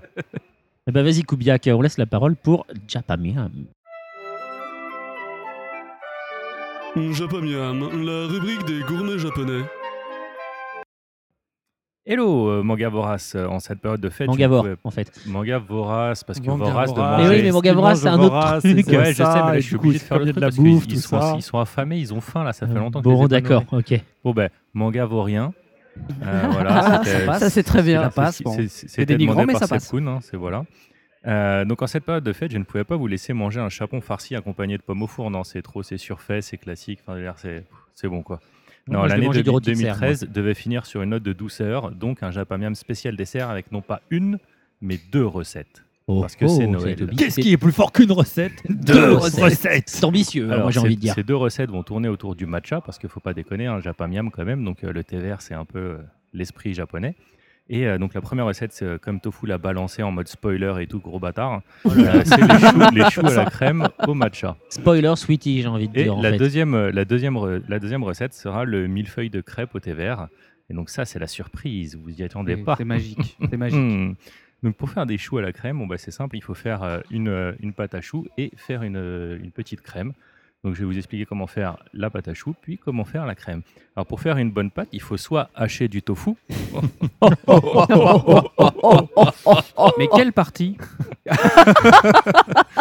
C'est comme dans le poisson lune. Celle- celle qui est la s'il y a un plus truc bonne, que tu touches, La ça partie la plus tendre, hein. et tu peux en mourir. Donc il faut prendre. C'est un peu comme faire, des glandes, mais c'est plus bas. Vraiment. tu voulais vraiment qu'on fasse une chronique classe un peu Noël? On y Ouais, va. C'est cool. Alors, je voudrais dire que euh, c'est pas parce qu'Atanor est là qu'il faut commencer à dégueulasser le podcast pour Mais il y a tout un de suite truc, dire que je c'est ça. à dire- dire une que aura. je m'étais retenu que j'avais fait une blague Voilà. Non, mais c'est ça. Après, on va dire c'est la faute d'Atanor. C'est mais de sa faute. Il y a une aura, il y a quelque Ouais, chose qui te pousse à Ah bah, je- ressortir je dégage des. des phéromones, hein, ça je, je suis désolé, je peux pas les bloquer quoi. Allons-y. Ok, donc il vous faut 80 g de beurre doux, 125 g de farine, 25 centilitres d'eau, 3 œufs, une cuillère à café de sucre, un tout petit peu de sel et une cuillère à café d'arôme de vanille. Vous pouvez mettre de la vanille en poudre si vous voulez. Donc ça c'est pour faire la pâte à choux. hein. Je, je répète parce qu'on a été interrompu par des gens pas très polis. Donc, tu euh, aromatises ta pâte à choux. donc tu euh, fais ta pâte à choux et tu aromatises ta pâte à choux tout à fait. Surtout qu'après je vais mettre un truc au thé vert, donc du coup pas de vanille dans la, dans la crème. Donc euh, très important d'avoir quand même un petit goût de vanille qui traîne. Donc vous faites chauffer dans une casserole le beurre, l'eau, le sel, le, le sucre. Vous touillez avec, une, avec un, petit, un petit touilloir plat. Plat c'est vraiment mieux pour pas casser. Et euh, une fois que c'est sorti, vous sortez du feu et vous versez à ce moment-là la farine. Vous continuez à mélanger jusqu'à ce que la pâte soit suffisamment lisse pour qu'elle colle ni à la casserole ni à votre spatule. Et après, vous ajoutez les œufs, un par un, en continuant de mélanger pour qu'ils soient bien incorporés. À ce moment-là, vous mettez aussi la, vanille. Vous mettez euh, toute cette pâte dans une poche à douille. C'est vraiment le, le plus simple. Si vous n'avez pas de poche à douille et que vous n'avez pas les 1,50€ pour acheter une poche à douille jetable, Faut jouer avec deux cuillères et vous c'est bien chiant. jouer avec deux cuillères et euh, faire des, des- des petits pâtés. Moi, c'est ce que je faisais en EMT et c'était chiant quand même. Un, un petit pâté de, de pâte à choux, vous le faites euh, 3 à 4 cm de large, 1 cm d'épaisseur. C'est tout ce qu'il faut pour que ça lève bien. Pas, pas trop épais, sinon ça ne lève pas très bien. Et euh, donc vous le mettez au four euh, entre 20 à 25 minutes à chaleur tournante à 190 degrés. Alors 20 à 25 minutes, pourquoi je peux pas être plus précis? C'est pas parce que je suis un incompétent. Non, non, je suis super fort, mais c'est juste que je sais pas exactement quelle quantité de pâte vous allez mettre, bande d'enfoirés. T'es même plus que ça, je suis en fait. obligé de donner une en indication un petit peu, de- un petit peu euh, à la one again, quoi. Donc, euh, pour vérifier si c'est bien cuit, vous tapotez dessus avec une petite cuillère. Et si ça si ça s'écroule, pleurez pas, c'est juste que c'est pas encore assez cuit. Si ça s'écroule pas, c'est que c'est bon et vous pouvez les sortir. Vous les laissez euh, refroidir un petit peu et pendant que ça cuisait, vous avez préparé la crème au matcha. Pour faire la crème au matcha, il vous faut un demi-litre de lait, un sachet de sucre vanillé, 100 g de sucre, deux jaunes d'œufs et un œuf entier séparé. Vous pouvez garder le blanc d'œuf pour faire euh, la petite euh, mousse au chocolat après et tout, c'est super cool. Et euh, 50 g de farine. Et là, vous mettez deux sachets de, de matcha. Si vous l'achetez en gros paquet et pas en sachet à l'unité, vous mettez 3 à 4 cuillères à soupe Ah, vraiment, vous pouvez. Bombé vous pouvez, ou rase? Vous pouvez pas en mettre trop, quoi. Enfin, vraiment, c'est. euh, le, le, ma- le matcha, c'est super bon. C'est euh, c'est tout de suite très parfumant. En fait, la, la quantité que vous allez mettre au-delà d'une cuillère, ça sera pas pour ajouter du parfum, ça sera pour ajouter de la couleur. Plus vous en mettrez, plus ça sera vert. Ok. Mais euh, ça sera pas forcément euh, plus fort. Donc vous faites bouillir le lait et dans un saladier, pendant ce temps, vous, met- vous versez tout le reste, vous mélangez et une fois que le lait est bouillant, vous le mettez dans le saladier, vous mélangez. Vous allez avoir une pâte bien lisse que vous mettez dans une deuxième poche à douille. Alors là, vous pouvez pas feinter avec des cuillères, il vous faut vraiment une poche à douille. Et il faut faire un petit trou en dessous de chaque chou pour fourrer, euh, pour fourrer le chou. Alors voilà, ça y est, les blagues sexuelles peuvent fuser. Ah bah, j'attendais, Non, moi. Pas du tout. Eh ben, je me Alors là, suis Ah, je les, je les trouve Pas super longs sur les blagues sexuelles. Moi, le mieux que j'avais, c'est patachou, patachon. Voilà. C'est la vache C'est patachou, blague de patachou. C'est le tout ce que j'avais. Comme, mais c'est même pas cette. c'est pas Ok, cette bah, du coup, je vais, faire, je vais faire de la pub pour un blog que j'aime bien. Il suffit d'aller voir Le Lycra, ça colle, une version un très, peu très trash bon, des super-héros, où vous allez voir comment Hulk peut fourrer. Voilà, mais, mais pas en mangeant, parce que là, c'est c'est un mauvais, un mauvais mélange. Voilà, et donc vous avez des choux horrible. qui, je pense, sont plutôt pas mauvais. Non? Qu'est-ce que vous en pensez? Très, Ils sont très bons. Ils sont très bons. Ah, très bon. Très parfumé. Excellent. Parfait. Et bah du coup après la deuxième recette effectivement parce que c'est l'esprit de Noël, c'est le millefeuille de crêpes au matcha. Alors qu'est-ce que c'est qu'un millefeuille de crêpes Bah, C'est très simple. hein. Un millefeuille de crêpes c'est une douzaine de crêpes les unes sur les autres avec entre chaque crêpe une couche de de petites euh, de petites sauces que vous allez que vous allez faire. Donc ok une douzaine de crêpes c'est pas vraiment un millefeuille, ça sera un douze feuilles. Je vous emmerde à nouveau. Donc Au Japon, ils appellent ça un mille crêpes. un mille crêpes, ok. Bon, un, mi- un mille crêpes. Et euh, François Corbier avait fait une chanson dessus, les mille crêpes, c'est nous les mille crêpes. En bref. Ah bon on- Mais il connaît Alors, vraiment j'apprends toute des la, trucs. toute la pourquoi discographie on de n'invite pas Corbier. quoi. François Corbier Il en faut des gens comme ça, je, il en suis, faut. je, hein. suis, su- je suis super pour. Euh, donc, je vais pas On vous cherchait des invités faire tout à une- l'heure. Invitons François Pour Corbier. les Non, deux, parle pas la trois bouche pleine. personnes qui n'ont jamais fait de pâte à crêpes, c'est vraiment très simple. hein, c'est 300 g de farine, 3 œufs, 3 cuillères à soupe de sucre, 2 cuillères à soupe d'huile, 50 g de beurre fondu, là encore du beurre doux de préférence, 20 centilitres de bière. Un peu importe la bière, vous n'avez pas besoin de mettre euh, de, la, de la binouse de luxe. Et euh, 10 Est-ce à qu'on 20 peut mettre de la centilitres de lait. Bah, là, elle a peut-être un chouïa parfumé. Alors, la crique, la pêcheresse. J'ai la bouche vide. Est-ce qu'on peut parler de François Corbier maintenant? Non, non, ne, ne, ne, ne phagocyte pas la chronique de Ouais, sois respectueux, petit bâtard. Donc, vous mélangez tout ça dans un, dans un saladier. Il faut que la pâte soit a- assez liquide parce que quand vous faites un mille, euh, un mille crêpes, il Et l'alcool, c'est l'alcool. Oui. Donc, il Eh, si vous continuez à couper la parole, je vous coupe les un micros. petit peu de lait. Et euh, quand je dis rajoute un petit peu de lait, Christ- Tofu se penche vers moi. Non, pas de lait comme ça. L'autre lait. C'est horrible. Vous voyez, vous l'avez, vous l'avez cherché là, vous l'avez provoqué. Et ensuite, une fois que vous avez fait vos crêpes, vous pouvez faire, donc, comme j'ai dit, hein, vous faites le, le mille crêpes, c'est une crêpe, un étage de garniture, une crêpe, un étage de garniture. Donc, vous pouvez alterner. Alors là, c'est vraiment comme vous voulez. Dans ce que j'ai fait, j'ai réutilisé le reste euh, de la crème au matcha que j'avais fait et, euh, et euh, de la crème chantilly que j'ai fait, euh, j'ai fait rapidement. Vous pouvez mettre du, du matcha aussi dans la pâte à crêpes pour qu'elle soit verte et pour que ça rende vraiment bien. Là, j'en ai mis, mais pas assez. On Ça- ça ferait pas petit un peu- mais euh, Ça ferait pas un peu chelou des crêpes toutes vertes? Ben non, franch- franchement, je te, je, te, mo- je te montrerai une photo de là où je me suis inspiré de, de cette recette. euh, tu verras, ça, ça poutre vraiment bien. D'accord. Et donc, euh, parmi les mélanges que j'ai essayé, j'ai fait euh, mascarpone crème fraîche qui permet Oh, d'avoir un pas trop, ça. pas trop épais. mascarpone. Un petit coulis de fraise aussi qui rend vraiment bien. Le coup thé vert plus fraise, ça passe vraiment nickel. Et, euh, et voilà. Et alors là, je- j'en- j'entends Tofu se plaindre. Oui, mais jamais 203. Et ben là, si. C'est ma voix, ça. 203. et qu'est-ce que vous voulez? Vous voulez avoir trois tétons comme Chandler? Deuxième humour, c'est Chandler, crêpe. En plus, en plus, il y a- Alors là- en plus, il y a une Muriel dans l'équipe. Une blague en millefeuille. À plusieurs étages. Alors, alors là, j'espère que vous allez apprécier cette euh, spéciale Japamiam sans blague salace, en tout cas de Ouais. ma part. Exactement, de ta part, c'est le plus Et important. euh, que ces recettes vous inspireront pour euh, des joyeuses fêtes. Moi, je voudrais juste oh. euh, envoyer un petit message à, à Al, à Ness Et à Faye, et à Faye. Et à Glou et à Glou. Et à Glou, c'est très très bon. Vous loupez quelque chose. Hein Bah, Faye, Faye, elle est malade, donc quand même, euh, c'est pas de sa faute. Tant pis pour elle. Il y en a plus pour nous. Ah bah oui, là pour le coup. euh. Eh ben écoute, merci pour euh, cette chronique euh, Japamiam euh, délicieuse, comme à chaque fois. Et avant de voilà, avant de, de reprendre le cours normal de l'émission, moi je vais vous parler de quelque chose qui était censé arriver à l'émission précédente. Je vous Ah. parle enfin de One Piece Z. Voilà. hein. J'ai teasé pendant tout le long de l'émission Wow. 7 et de l'émission 8. Oui, là, je vais vous parler de One Piece Z. Ouais, je vais vous en parler tout à l'heure. Puis bah, les gens qui avaient envie, pour le coup, de savoir de quoi j'allais parler, et bah, à la fin de Ça a un l'émission, rapport avec la série One Piece ou pas du tout? Complètement. Mais ça n'a aucun rapport avec Dragon Ball Z. Ok. Non, parce que du coup, Il y a c'était un un peu indice. Il y a un indice dans le nom. Ah, mais on sait jamais, ça pourrait.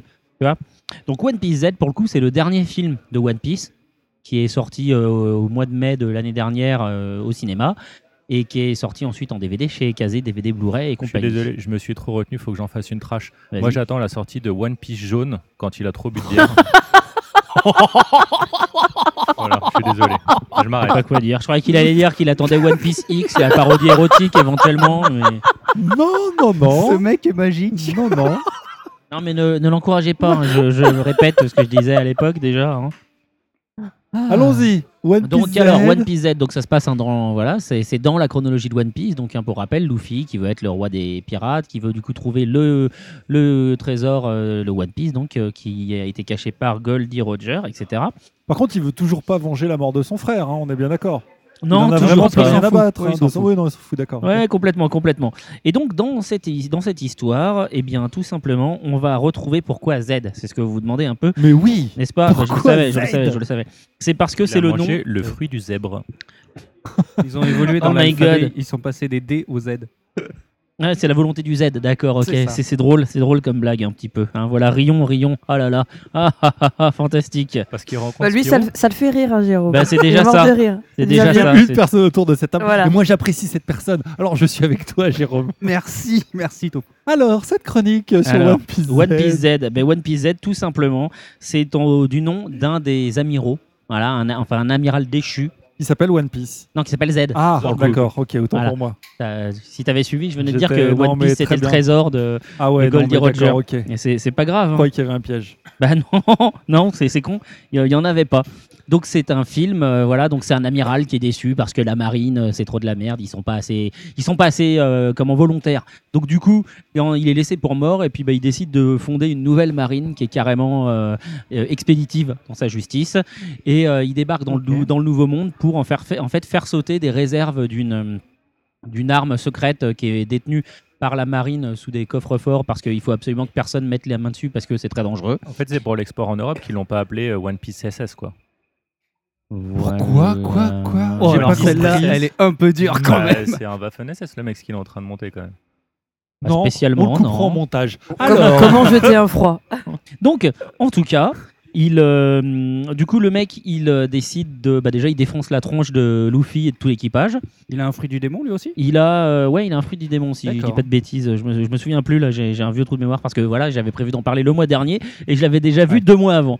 Donc, ça date un petit peu. Et, mais il est hyper costaud. Si, si, il a un fruit, je me, je me souviens plus euh, duquel. euh, du... Vas-y, hein, parle dans le Non, pas, il a une arme. euh, Il a une arme. qui- ah oui, non, c'est ça. Ouais, il a pas- une arme. euh, non, il a une arme, mais il peut attirer les gens à lui. C'est pour ça que je confondais. Ouais, j'ai ce pouvoir-là aussi. Il a, tu sais, avec, avec son bras, gens, avec son bras, il attire les, le détenteurs de fruits Mais du démon euh, à, à côté de lui, et puis ensuite avec son arme, son bras mécanique qui est en granit marin, et bah effectivement, il leur reprend leur pouvoir, et ensuite il leur défonce la gueule. Mais non, il a pas de, de fruits du démon, c'est ses amiraux, Ok. je crois qu'en ont.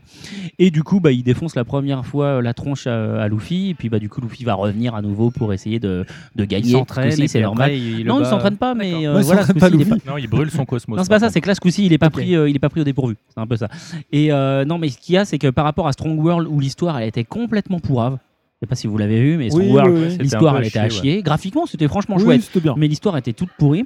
Là, l'histoire, elle tient plutôt bien la route. Les personnages sont assez intéressants. Et surtout, il y a vraiment de l'action. Que dans, dans Strong World, en fait, on s'emmerde un peu. Faut bien oui, le dire. oui, oui, oui. Voilà. c'est plan, c'est plan-plan. C'est pas mauvais, C'est mais ça. c'était plan-plan. Alors que One Piece Z, c'est vraiment efficace. En fait, ça bouge euh, de, de bout en bout, hein, à peu près. Tu, tu l'as vu, Aurélien, il me semble? Oui, oui, bah, Ouais, voilà, ça, ça bouge, euh, ça bouge plutôt pas mal hein, quand même, Ouais, ouais, euh, c'est- Z. Puis c'est efficace graphiquement. euh, le Blu-ray pour le coup a une très bonne, euh, très bonne qualité d'image euh, et de son. Enfin, c'est toi le spécialiste, donc euh, qu'est-ce que tu en penses de ce côté-là? Ah, le travail est vraiment Le impeccable. travail est bien, hein, franchement. euh, Ouais, ouais. et l'image elle est chouette, le son est C'est toi qui as cool. travaillé dessus, non? Oui. Ah, d'accord. Ah, merde, ah, j'avais zappé, j'avais zappé. bien Il a Ah, fait une merde. gyromade. Bien ouais, Il vient de faire une gyromade. exactement. J'ai vu le regard. exceptionnel et il J'ai vu le regard. Et il y a des, il y a des chouettes, il y a des chouettes bonus pour le coup, puisqu'il y a des interviews euh, du staff, euh, des doubleurs. Il y a entre autres des interviews de la double, des Du coup, il y a une, une interview de toi. Euh, non, non, moi je reste dans l'ombre. hein, non, Non, mais le- du staff français, en fait, entre autres, t'as la doubleuse de Luffy qui est interviewée, et c'est comme ça que t'apprends qu'en fait, c'est une copine de la doubleuse française de Naruto. Et qu'en fait, elle est Ah, venue justement. euh, euh, en fait, elle n'était pas spécialement dans le manga, mais c'est sa copine, justement, la voix de Naruto, qui lui a dit Hey, euh, il y a une audition, là, il cherche une voix euh, pour Luffy, si ça t'intéresse. Donc, il y est allé. Et, et du coup, c'est intéressant parce qu'on parle un peu des. Parce que c'est la nouvelle VF. C'est-à-dire que quand Kana Home Video a récupéré les droits de One Piece, qui appartenaient à l'époque à Manga et à, enfin, à AB, et ben, ils ont refait une VF parce que la, la VF de chez AB n'était pas spécialement appréciée. Elle était un peu, un peu toute, toute pourrie, il faut bien le dire, voilà, toute moisie. Donc ils l'ont refaite avec des gens du- de chez Toei Animation qui surveillaient. Donc la meuf, elle a fait son audition. Il y avait un japonais qui était là qui surveillait, donc ça lui a mis un peu la pression. Et bref, voilà, c'est pour le coup euh, un combo euh, DVD Blu-ray qui est, qui est plutôt efficace. euh, et donc je vous incite, si vous aimez One Piece, à euh, regarder, à acquérir One Piece Z. Ça fait plutôt un cadeau de Noël sympa, même si vous écoutez ça au 5 janvier ou plus tard, et que du coup Noël c'est trop tard? Mais c'est bientôt la Saint-Valentin, et n'est-ce pas le cadeau idéal pour votre petite amie? C'est vrai qu'en tant que fille, ça me ferait vachement plaisir. Voilà. Donc, euh, je sais pas, quelqu'un d'autre euh, qui a vu One Piece Z veut rajouter quelque chose? Quelqu'un qui ne l'a pas vu veut poser une question? Ah si, voilà. Quelqu'un qui a travaillé sur One Piece Z. Non, non, si, si, dernier point, dernier point. Le générique de fin a quelque chose de particulier. Est-ce que tu te souviens, Aurélien? Euh, je crois qu'il est chanté par euh, Avril Ouais. Lavigne. Absolument. Ah. Il est chanté par Avril Lavigne. En parce japonais que- Non, non, en anglais. euh, oui, si, je crois en anglais. Parce que c'est Avril Lavigne qui a clairement, genre, elle a, elle a balancé, euh, genre, dans une interview en public ou je sais pas quoi. Ah, j'adore One Piece, je kifferais trop bosser là-dessus. Alors, du coup, bah, il y a eu une mise en contact et puis voilà. D'accord. c'est quand même. euh, C'est une belle Moi histoire. aussi, j'ai dit stylé. ça sur Ouais. mon compte Twitter et j'ai pas, j'attends la mise en J'adorerais contact. tourner dans le prochain Star Wars. J'attends la mise en contact. Et Voilà. Jé- Jérôme, il a fait le même truc euh, avec Marc Dorcel, ça n'a pas marché non plus. Ouais, je sais. Non. Bah, non, C'est-à-dire non. Enfin, il y a- qu'effectivement, il a dit j'adorerais quoi, tourner mais- avec Marc Dorcel, donc forcément, ça n'a pas marché. Allez savoir pourquoi. Bon. Et Et je bah, vous tiendrai au courant. tout à fait, tout à fait. Tiens-nous au courant, surtout, il faut pas hésiter. On, on va enchaîner du coup sur le, ouais, sur l'invité, sur l'interview là. ça me Ouais, paraît sur pas mal, l'invité. hein. Mais dis donc, il se moquerait pas un peu de moi, lui?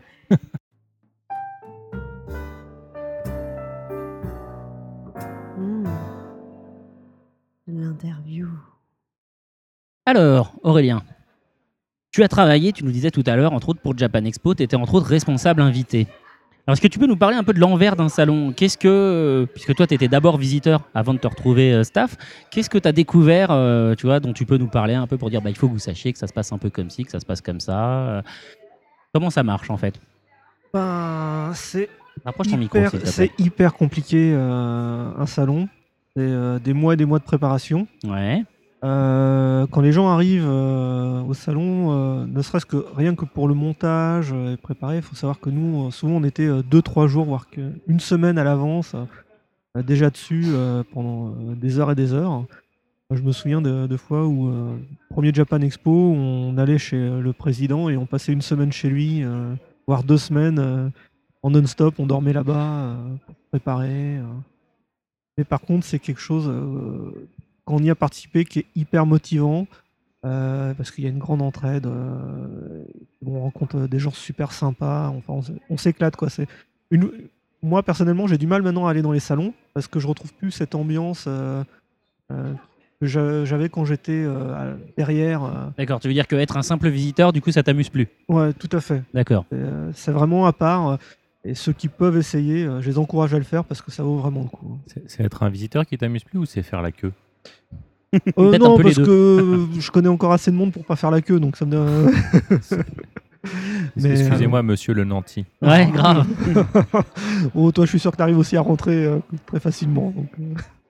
Là n'est pas le débat. Je sentais le.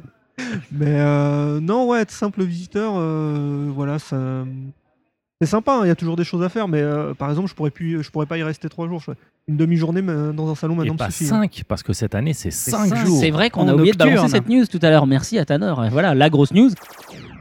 C'est que Japan News, Expo, Japan Expo. 15 ans, c'est 5 jours cette année. Mercredi, jeudi, vendredi, samedi, dimanche. Les exposants vont être sur les rotules, voire Ça. même, j'ai envie de dire, sur le bassin. Quoi. Ça va vraiment leur juger toutes Donc les moi, ce que je vous propose à tous, c'est d'aller les voir le dimanche. Et leur demander Non, mais- à tous, sauf Glenna, leur demander est-ce que vous avez du Dragon Ball Voilà, comme ça ils vont bien être vénères les standistes. Quoi. Ah, et a priori, le mercredi, ce serait une nocturne. Donc ça commencerait euh, à midi et ça terminerait à 21h. Ah bah comme le jeudi avant. Ah, à 21h. Ah, oui, d'accord, bah, c'est sympa. 21h. Bon, tant qu'à faire. 21h officiellement, bien sûr, 23h30 pour. euh, Ah bah le temps de démonter tout Voilà. ça, enfin de finir, oui bien sûr. Donc, ah mais ils euh, vont donc adorer voilà. les exposants. Et donc justement, on parlait de, Japan Expo, comme toi tu, as travaillé euh, euh, il y a quelques temps là-bas. Qu'est-ce que tu penses de Japan Expo maintenant? Qu'est-ce que tu vois comme différence? Est-ce que c'est, penses que c'est mieux, c'est moins bien? Qu'est-ce que, tu peux nous en, dire? Bah, euh, moi, je trouve que c'est mieux maintenant parce que c'est quand même beaucoup plus carré. Il y a vraiment beaucoup plus de choses qui est proposé aux visiteurs. Et ils ont des moyens plus importants qui leur permettent de faire venir vraiment énormément de choses, genre des catcheurs, des trucs de mode, euh, quand même beaucoup plus sympa. Après, euh, ça a perdu un peu euh, son côté amateur qui avait un certain charme. Et euh, ça faisait un peu plus familial quand c'était encore, on va dire, euh, jusqu'à que la euh, les derniers à la défense étaient Ouais, encore assez euh, petits ou Mhm. pouvaient vraiment euh, se, se rencontrer. Enfin, c'était euh, plus simple. Maintenant, c'est tellement grand que euh, c'est plus impersonnel. Mais bon. euh, Ah, impersonnel, moi je suis, je suis pas tellement d'accord. Je pense qu'en fait on a perdu un peu en convivialité. Là-dessus, oui, parce que c'était plus petit, parce que beaucoup plus de gens connaissaient beaucoup plus de gens. Il y avait un côté, on se Bah, C'était plus retrouve. intimiste, quoi, effectivement. Mais par contre, en termes de moyens et de propositions d'animation, d'invités, etc., c'est tellement plus important qu'à l'époque. Du coup, ça contrebalance un peu. Mais par contre, fait. oui, c'est vrai que pour les nouvelles générations, ils- je pense qu'ils connaîtront jamais ce que nous on a pu connaître, à savoir l'avènement de ces conventions où il y avait un côté très bricolé, un petit peu à l'arrache. On fait au mieux avec les moyens qu'on a. Bah, il faut aller dans les conventions en province. hein. Je veux dire, il y en a encore plein, hein, que ce soit Animest euh, ou. euh, D'accord, c'est mon côté parisien. compagnie, quoi. Ouais, c'est ça. hein. Je veux dire, euh, même le Toulouse Game Show qui a tendance à prendre de la, de, de, de- comment, de l'ampleur, ça reste encore très, euh, très soft hein, par rapport. Mais, euh, mais moi, j'ai pas, enfin, j'ai pas une nostalgie particulière sur cette époque-là parce que je trouve que c'est juste une autre proposition qu'on fait maintenant. C'est Ah, pas la même oui. chose. Ah non, Moi, j'ai Ah, une nostalgie du lieu. Donc, euh, Alors, pas, ah, pas oui. celui Austerlitz, mais le CNIT. Le CNIT euh, était certes euh, plus petit que ce qu'on a à l'heure actuelle, mais déjà, tu galérais vachement moins en métro pour y aller. Il faut, il faut quand même le dire. Et euh, surtout, l'acoustique, elle était euh, vachement mieux gérée. Euh, là, sur le grand hall où il y a euh, le concert, le machin, le bidule, les animations, les discours se phagocytent les uns les autres. Et je pense que c'est peut-être le point qui me perturbe le plus en tant que, en tant que visiteur. Ouais, ok, d'accord. Euh, donc toi, tu travaillais comme responsable invité. Est-ce que tu as des souvenirs un peu marquants? Comment ça se passait avec les, les invités? La, la question qui est en dessous, c'est avec qui t'as couché? C'est ça, exactement. ouais. Moi, personne. Mais bon, euh, il y en a certains. Vas-y, euh, Ah, balance. bah, raconte. euh, non, bah avec les invités. Mets le jingle voici, s'il te plaît. C'était sans doute la- euh, ce que j'ai fait de plus dur euh, à Japan Expo. hein, parce que, bon, euh, en gros, c'était euh, debout à 5h du matin pour être euh, le plus. qu'on dirait à leur réveil à l'hôtel. Et puis, bah, tu les ramenais à 11h, minuit, 1h du matin euh, à leur hôtel. Quoi. T'es- Fallait être, euh, en gros, c'est euh, une- un rôle de nounou euh, Ouais. en permanence avec eux pendant une semaine à deux semaines. Mais euh, bon, à côté de ça, c'était super sympa parce que ça m'a permis de rencontrer des gens euh, vraiment adorables et les rencontrer en dehors euh, du cadre euh, professionnel ou euh, quand tu as une licence euh, chez un éditeur, c'est quand même autre chose. Et Comme qui, par exemple? Euh, Comme. euh, bah, Il y avait l'auteur de chez Typhoon, ah, The Maid. euh, Euh, Maoromatic. il y Non. avait- non, pas Maholomatic. Ouais, il y en a. En May May Oh, euh, non, non. Euh, Là, je suis désolé, là, je vois pas pour le coup. Enfin, il y en a eu plein des trucs de mail en même Ouais, temps. il y avait- euh, a- y a- en fait, il y avait un auteur qui avait fait un truc de mail mail et un autre. euh, C'est le- pas Mahoro. Parce Non, que pas chez Typhoon, ils avaient. Mauro, il me semble. Non, non, non. Euh, C'était un, euh, un gamin qui était dans une grande baraque avec euh, plein de maids autour de lui. euh. Monsieur est servi. Monsieur est servi, voilà. En fait, il y avait euh, l'auteur du manga, il y avait euh, sa femme, il y avait un pote à lui euh, qui euh, faisait un manga de basketball hein, D'accord. Et euh, de football. Takehiko Inoue. D'accord. En fait, il est Juste là. un pote euh, comme ça. En, gros, c'est-à-dire on a passé une semaine avec eux et euh, au début ils étaient un peu euh, coincés, ils avaient du mal à se lâcher et euh, un soir on les a amenés dans un restaurant euh, où il y avait une euh, dire, des, des fêtes, euh, enfin des, des gens qui allaient se marier, qui faisaient leur euh, Ouais. enterrement de vie de garçon et de vie de jeune fille. Et il s'est trouvé qu'il y avait des stri- un stripteaseur et une stripteaseuse. Et là, c'était la fête. ça a été la fête. En fait, ils ont complètement changé. Ils sont devenus tout fous ce soir-là. Et après, ils étaient totalement décoincés. Ils se sont éclatés. euh, Ça, aussi, c'est une idée de rubrique pour une prochaine émission. Qu'est-ce que devient le podcast si on amène un stripteaseur et une stripteaseuse? Japonais pour coller un peu l'actu Ah bah merde, ça m'intéresse moins là. bah, Je prendrai. Je Non, sinon, bah, j'avais pu re- re- aussi rencontrer euh, Katsura. Euh, Tonkam l'avait fait venir pour la première fois en France. Deuxième, parce que la première La fois c'était à Angoulême. Ah oui, tout à fait, oui, c'était euh, la deuxième fois. allé à Angoulême exprès pour ça. Ouais, je me souviens.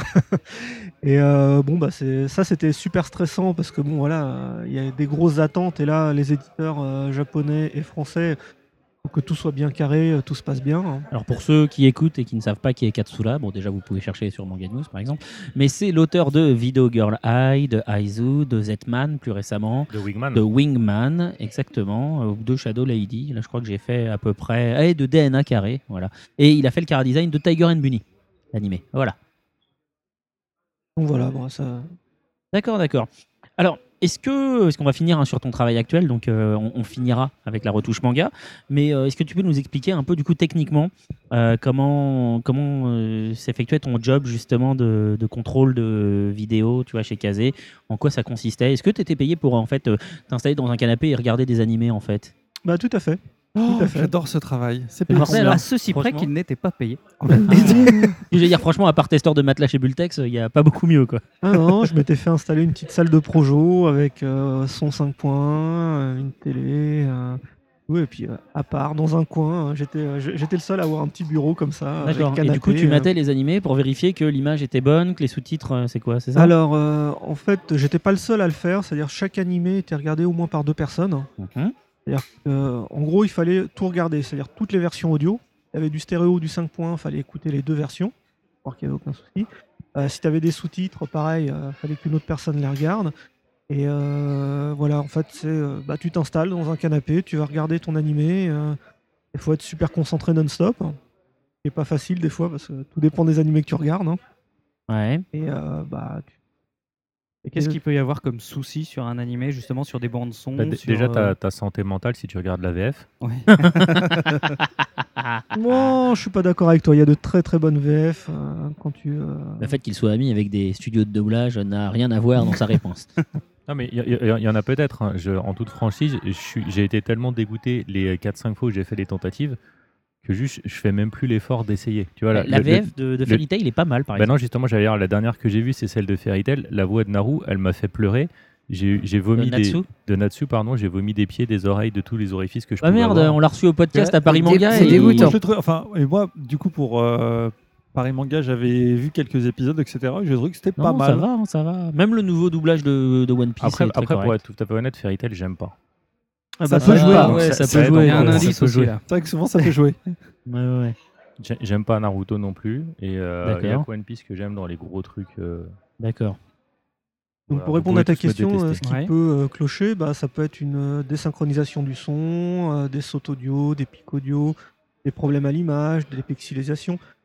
En gros, comme on travaille euh, quasiment plus qu'en numérique, euh, qu'il y a des euh, compressions de- d'images quand tu fais du DVD et même du Blu-ray, euh, le dessin animé est très compliqué à encoder hein, et euh, tu peux avoir des petits problèmes. euh, par exemple, un gros un problème qui était très récurrent quand j'étais chez Kazé, c'est sur les DVD, comme des pulsations à l'image de pixelisation qui arrivaient d'un seul coup dans des scènes très fouillées, très, avec beaucoup de mouvements.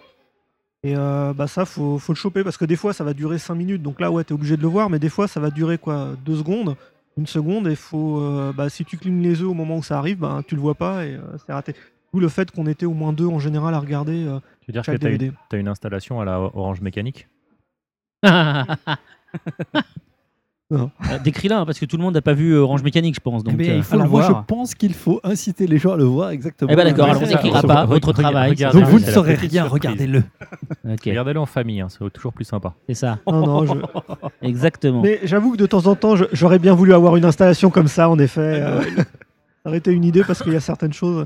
Et le problème, c'est que des fois, quand tu avais plusieurs langues, euh, genre euh, français, anglais, espagnol, bah, je devais regarder en plusieurs langues. C'est vrai que quand tu en es à la septième fois à regarder le même film, en quelques jours, bah, tu as tendance à, à peut-être un peu piquer du nez. Donc, il faut que tu fasses des pauses très régulières euh, pour être bien concentré. quoi. D'accord. Mais du, du coup, quand tu parlais de, de la synchro, le, le problème, c'est qu'on n'a pas du tout les mêmes technos de doublage en France et au Japon. Au Japon, ils regardent le dessin animé une fois et après, ils font le doublage en fonction des, euh, du, euh, du truc, alors qu'en France, il me semble qu'on fait le doublage euh, direct. Alors, n- non, au Japon, souvent, c'est- ils ne le regardent pas. C'est-à-dire ils sont briefés par une Bah ouais, parce équipe. qu'il n'est pas forcément fini de Et- réaliser. Et, euh, voilà, ils le font au fur et à mesure. hein. Et euh, bon, l'avantage qu'ils ont eux, c'est que souvent ils ont les réalisateurs, les dessinateurs qui sont là. Et ils peuvent corriger aussi euh, le lip sync euh, une fois Bah, le doublage fait. Bah, le truc, c'est que ils, appor- ils, pro- ils portent pas d'importance justement au lip sync. Eux, ce qui est important, c'est de transmettre l'émotion, c'est de jouer le ton, etc. Mais ils s'en foutent pas mal. En fait, c'est vrai qu'en France, on prête une attention. à, Ah non, là, je peux pas parler, la bouche fermée. Au Japon, ils s'en foutent. Ils s'en foutent royalement de ça, quoi. Ils disent leurs phrases et puis même si la bouche elle fait pas les rapports, pas de problème. Ça marche aussi à la radio ou pas? Ouais, exactement. Mais par contre, tu as raison, en France, souvent les, Rapproche, les- rapproche, rapproche. les comédiens ne regardent pas le, le dessin animé avant, en tout cas très rarement et très rarement le connaissent. Par contre, Déjà, l'éditeur le on fournit a rarement. des adaptateurs, en fait, les gars qui, euh, à qui, euh, qui reçoivent la traduction, qui eux le regardent et euh, donc sont là après sur le, le plateau pour indiquer, donner des indications de jeu et autres. Et là, par contre, le, en France, le lip sync est super important, donc des fois c'est super compliqué à avoir. je, vais, correct. je vais continuer sur le doublage. J'ai deux, deux, trois petites questions. Euh, au Japon, les, euh, les là, les, euh, les doubleurs, euh, les doubleurs sont, sont des stars et c'est un métier qui est, qui est reconnu. En France, être comédien de doublage, c'est un peu genre t'as raté ton vrai métier de comédien. C'est un peu genre quand t'es dentiste, t'es pas un vrai médecin. C'est euh, c'est comme ça que Non, je non, mais ressens le truc. je te laisse comment- finir, je te laisse C'est finir. comme ça que j'ai l'impression qu'il ait, vécu le truc.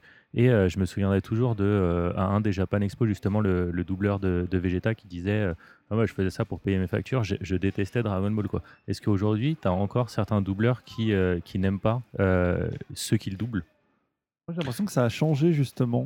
C'est pour ça que je pose la question. Alors, Approche, moi je te dirais, enfin ça va un peu plus loin. C'est-à-dire, il m'est arrivé d'être en face de studios qui n'aimaient pas le, le dessin animé et qui le dénigraient, mais qui le faisaient parce que bon voilà, ça faisait un boulot de plus. Par contre, euh, je- moi à la fin, je travaillais qu'avec des studios qui aimaient le dessin animé. Euh, comme ça, j'étais sûr d'avoir euh, au moins comment dire, les, euh, les adaptateurs et les euh, directeurs de plateau qui aimaient leur boulot.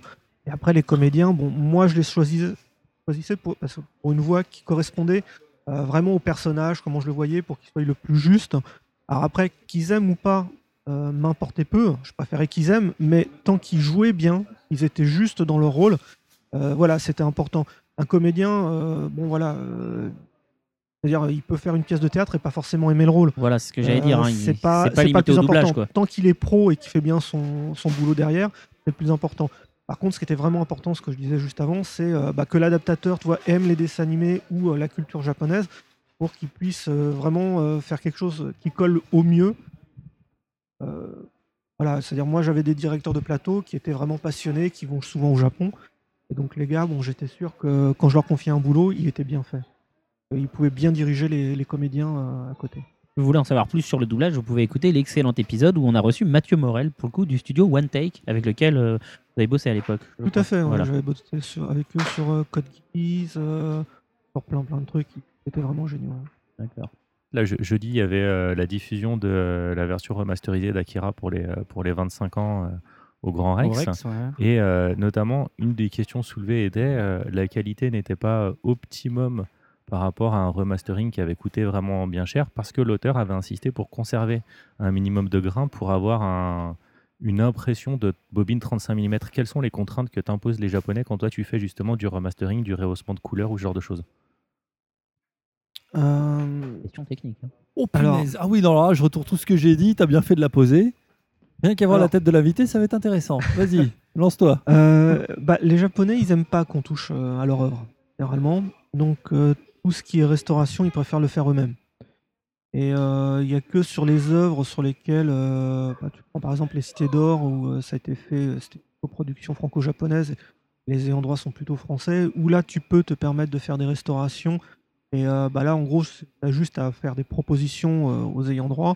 Ils te disent, ouais, je valide, ça correspond bien à l'image que j'ai, ou que j'ai de que je voulais faire.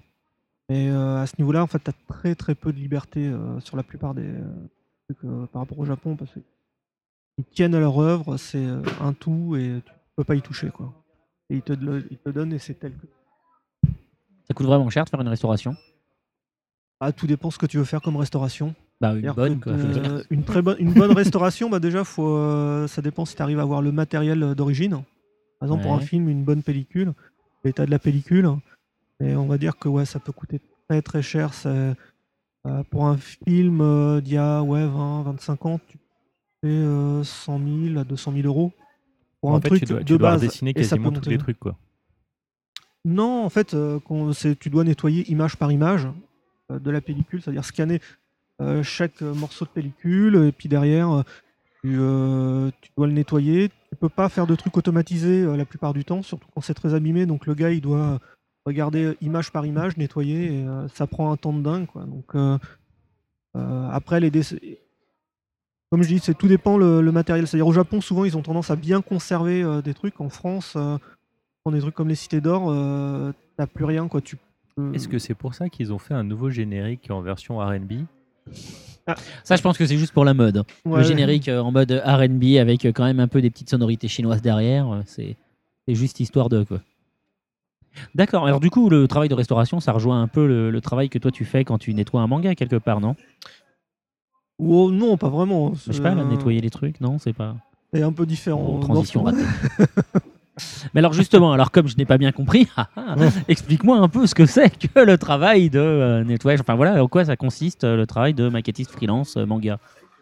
Bah, c'est faire vraiment une adaptation le plus fidèle de l'œuvre, mais adap- adaptée au marché français. D'accord. Donc toi, on t'envoie quoi en fait Euh, Tu, c'est toi qui scannes le Alors- manga, tu vas l'acheter Qu'est-ce qui se passe? Non, enfin avant, on scannait, euh, ça pouvait arriver qu'on scannait le manga, mais la plupart du temps, maintenant, on nous envoie euh, les scans. Ouais. Déjà tout fait. Euh, parce que bon, on les récupère directement du Japon. Donc avec les textes en japonais dans les bulles et les onomatopées en japonais sur les dessins? Alors les onomatopées, oui, et après les textes, ça dépend d'un titre à l'autre. euh, D'accord. c'est pas forcé. Euh, je préfère quand il n'y a pas les textes, ça fait moins de boulot, mais. Parce que sinon, c'est toi qui les effaces. Ouais, Bah bon, voilà. D'accord, ok. Euh, on me fournit une traduction euh, toute faite sur un fichier Word et puis euh, un tome indexé japonais. Indexé, c'est-à-dire que tout est numéroté dans chaque page pour me dire voilà, telle phrase elle est dans telle bulle, telle onomatopée elle est numérotée pour que je sache exactement où va les textes qu'on va donner. Comptez combien de temps pour faire justement du coup un manga, un tome? Ça prend. Euh, C'est très variable, ça dépend du boulot qu'on te demande, mais on va dire un truc euh, basique, ça va être 3-4 jours. Ouais. Et quelque chose qui demande beaucoup de boulot, tu prends par exemple euh, Kenshin Perfect Edition, ça peut prendre jusqu'à deux semaines. euh, ou un Chi, euh, ça peut prendre ouais, ouais, deux semaines à peu près euh, par tome. Parce qu'il est en couleur?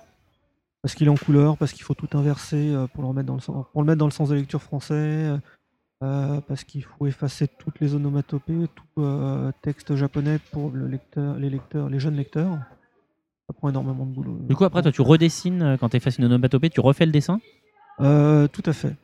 Tout à fait. Il faut refaire le dessin. Tu le euh, dessines ou tu fais des, euh, du clonage à la Photoshop pour euh, gagner un peu de temps?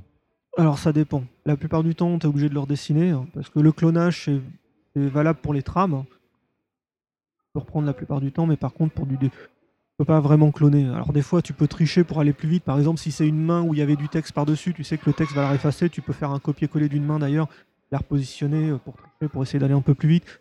Mais la plupart du temps, tu essayes de faire quelque chose de propre et tu redessines vraiment. euh. Et ça t'arrive que des fois, quand tu travaillais euh, avec Jérôme, ils te disent euh, gonfle un peu les boobs euh, sur telle page? On n'a jamais Oh. travaillé ensemble, mais Ouais. j'aurais pu. non, mais j'ai- toujours voulu savoir justement, est-ce que, est-ce que ces, ces poitrines étaient aussi honteusement euh, protubérantes euh, à l'entrée ou c'était pour, euh, Ah non, je pour te faire que plaisir? Comme euh, moi je respecte énormément l'œuvre qu'on me donne, je ne modifie pas le dessin. J'imagine le truc, c'est l'auteur japonais, il reçoit la version française, mais ils ont gonflé les niches sur mon héroïne, quoi. Je pense que. Surtout que la plupart du temps, ils ont pas besoin de les C'était refaire. un hein. homme. Je pense que tu gardes les droits. Je pense que tu gardes absolument les droits. L'éditeur japonais, il ne le râle pas du tout. Pour- Pour la blague, ce changement a eu lieu sur la version manga de Mon Petit Poney. Là, ils ont changé la taille de poitrine entre la version américaine et la version japonaise. D'accord. ok. Ah ouais. Quand elles deviennent humanoïdes. Ouais, je sais, c'est super chelou, super malsain et c'est pas moi qui ai voté pour. Non, mais déjà, tu regardes. Surtout, quoi. comment tu es au Déjà, tu courant fais d'un- partie- d'une information déjà, tu- pareille voilà, tu Alors, fais attention. partie des trentenaires qui regardent mon C'est petit très bonnet. quoi. bizarre. Mon Petit Poney est un nou- des nouveaux dessins animés alternatifs qui part vraiment en couille comme pouvait partir en couille euh, Powerpuff Girl ou euh, Bob l'éponge quoi. Non, mais ça change rien. hein, C'est quand même mon petit Ah non, bonnet. mais quoi. d'accord, du coup tu m'intéresses. Eh ben moi du coup il m'intéresse là d'un coup. Oh my god. Alors, comment ça se passe la, la collaboration avec un éditeur, justement? Tu... bah, Mal. tu parles d'expérience Non, peut-être. pas du ouais. tout, pas du tout. Oh bah ça c'est Co- Combien de fois sur 10 t'es en retard 9, 9 Non, non, mais c'est pas ça. Non, je Voilà, veux dire vraiment. une des problématiques. hein, Non, de- mais concrètement, tout comment ça se passe Oui, c'était c'était plus ça en fait. Ben, en gros, te- l'éditeur te contacte pour te proposer une série. hein. Ouais. te demande un devis par rapport euh, au titre euh, en question. hein. Et après, ben, selon que tu arrives à t'entendre ou pas avec lui, euh, il te fournit les éléments, il te donne une date de rendu. euh, Mais il y a des échanges un peu ou euh, je veux dire, ils te laissent tranquille du coup après pendant un mois et demi et puis. Alors, euh, sur, les, foutent, quoi. sur le premier tome, en général, tu vas t'as- Tu vas te grouiller un peu Alors, sur les premiers tomes, en général, tu as des échanges dans le sens où tu fais euh, une charte euh, de typo. hein. Ouais. Tu euh, sélectionnes euh, euh, bah, quel typo pour les bulles, quel typo pour les pensées, les typos pour les onomatopées. Tu fais des propositions. Alors, des fois, c'est les éditeurs qui te proposent, donnent quelque chose clé en main. Voilà, tu utiliseras ces typos-là. Ouais. Et des fois, c'est toi qui fais des propositions. Et euh, voilà, le premier volume, souvent, peut être très compliqué parce que tu peux avoir pas mal d'échanges, de changements euh, par rapport à ça. Après, sinon, tu as très peu d'échanges. C'est-à-dire que euh, moi, euh, en général, la façon dont je travaille, c'est je fais mon bouquin, je note toutes les questions que je peux avoir. Par exemple, s'il manque une traduction, si je remarque un truc qui me semble un peu bizarre dans la traduction, je peux faire des propositions ou tu une phrase un peu bizarre. Une fois que le bouquin est terminé, j'envoie un PDF ou une relecture et mon mail avec toutes mes remarques. Et selon les éditeurs, c'est soit bah, c'est eux qui font tout le- la finalisation en interne, moi j'ai plus rien à faire, soit d'autres ils me renvoient euh, pour faire des corrections. Ah ouais, bah telle phrase ça va pas, faut me corriger ça. Tiens, il y avait une faute d'orthographe, on l'avait pas vu. D'accord. Fais les corrections. Excuse-moi. Et alors du coup, du, du coup, tu bosses de chez toi? Oui. Pas Ça, trop- C'est pas trop compliqué?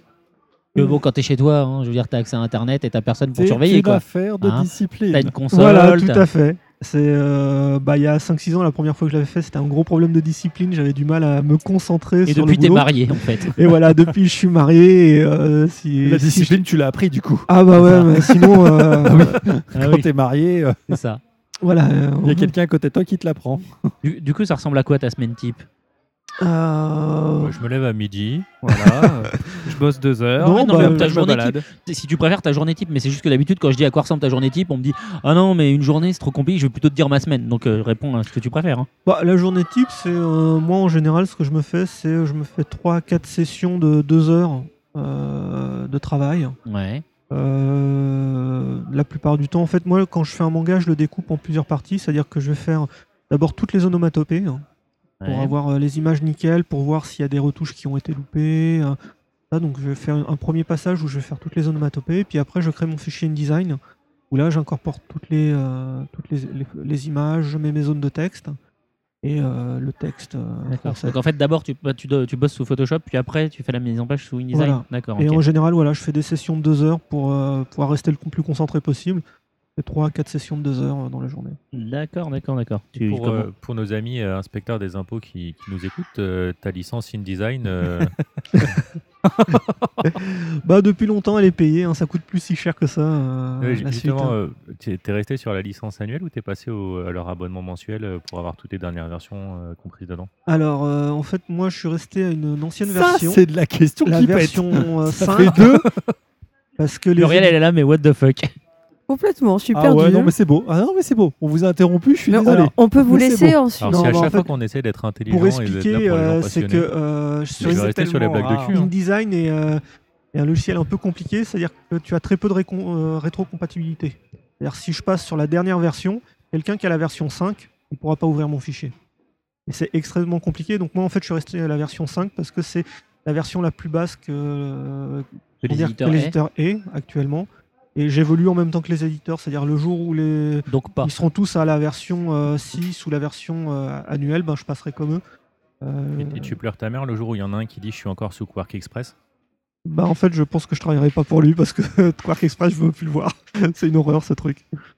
Non mais euh, oui si je, je pleure parce que j'ai travaillé sur Quark Express à une époque et c'est une horreur. Et euh, voilà. Alors, c'est quoi le plus dur en fait dans, dans ce boulot pour toi? Euh, travailler sur un manga payer. que t'aimes pas. Travailler sur un manga, c'est c'est ça. C'est pas une tâche en particulier, c'est le fait de devoir bosser sur un manga que t'aimes pas. Non parce que bon euh, voilà c'est-à-dire tu vas avoir des passages compliqués, des passages où pendant 4 pages ça parle pas où tu auras un point d'exclamation donc euh, toi t'avances. Non c'est euh, moi ce- c'est quand je j'adhère pas au titre euh, sur lequel je travaille. euh, bah, je vais être beaucoup plus lent, euh, je vais pas y arriver. Par Eh contre, ben, un titre sois que j'aime beaucoup, Dis-nous je- quel est le manga que t'as le moins aimé il nous l'a dit tout Ah, à l'heure. ça Ah, c'est ça y est, vraiment là, pas il y a, redite, là. hein, il y a redite. Ah. Par bah, contre, le titre que j'ai- sur lequel j'ai eu beaucoup plus de mal à travailler, c'est Neuro. Où là, j'étais très très très lent parce que je n'arrivais pas, à- j'avançais, j'avançais pas dessus. Euh, ça a été une horreur. euh, voilà, c'était le plus dur. D'accord, d'accord.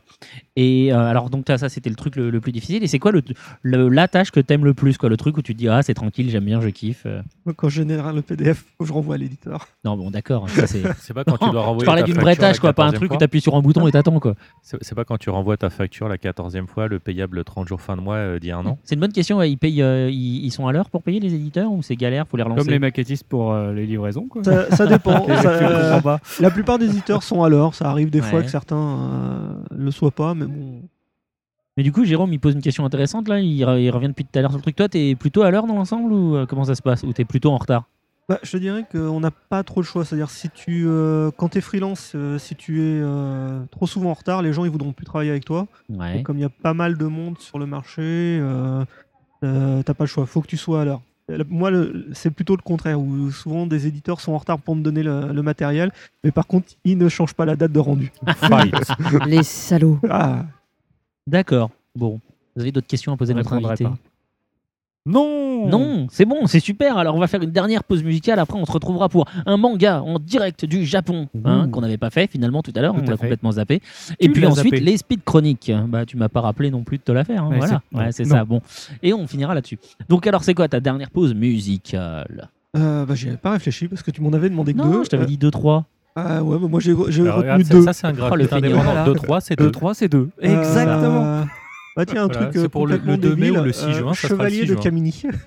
Chevalier de Camini. D'accord, ok. Mais qu'est-ce que c'est donc Bah, Camini, c'est le, le rappeur black là. Non qui- si, si, si, Mais ça fait des années que je n'ai pas entendu son nom. Bah non, moi non plus. Eh oui. mais voilà, Chevalier, d'accord. C'est un rapport avec le manga là? Ah C'est oui, sur les bah, Chevaliers du Zodiac? Il parle des Chevaliers du Zodiac dedans. D'accord, Ah, bah voilà. ok, ok. Et ben on va écouter ça et puis on se retrouvera ensuite pour un manga en direct du Japon. Hein, on fait le jingle euh, avant le jingle.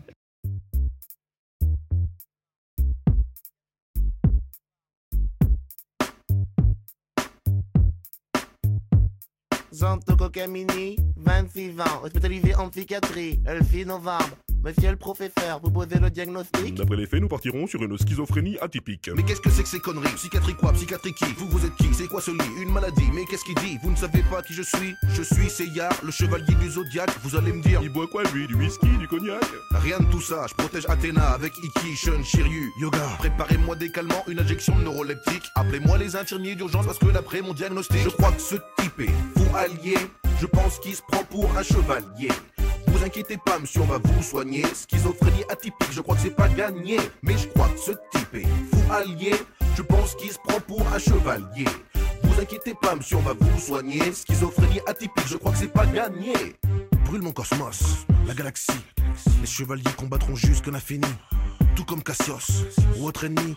Je combattrai tant qu'il y aura un souffle de vie. Ça fait 15 jours qu'il est comme ça. Aucun traitement n'agit, les piqûres n'ont pas d'effet. Ça fait 15 jours qu'il décroche pas de son délire psychotique. Rappelez-nous les faits. On l'a retrouvé à moitié nu, courant sous la pluie. Sur une aire d'autoroute à la frontière de l'Italie. Nous nous approchâmes de lui. C'est ainsi qu'il nous dit Les chevaliers d'argent, vous, ici. Tous mes collègues infirmiers ont tenté en vain de le calmer. On a tenté de le maîtriser. Malgré toutes les doses injectées, il s'est relevé. Et là, plein de courage, il s'est mis à hurler par le météore de Pégase. Et je crois que ce type est faux allié. Je pense qu'il se prend pour un chevalier. Vous inquiétez pas, monsieur, on va vous soigner. Schizophrénie atypique, je crois que c'est pas gagné. Mais je crois que ce type est faux allié. Je pense qu'il se prend pour un chevalier. Vous inquiétez pas, monsieur, on va vous soigner. Schizophrénie atypique, je crois que c'est pas gagné. Mais je crois que ce type est faux allié. Je pense qu'il se prend pour un chevalier. Vous inquiétez pas, monsieur, on va vous soigner. Schizophrénie atypique, je crois que c'est pas gagné. Mais je crois que ce type est faux allié. Je pense qu'il se prend pour un chevalier. Vous inquiétez pas, monsieur, on va vous soigner. Schizophrénie atypique, je crois que c'est pas gagné.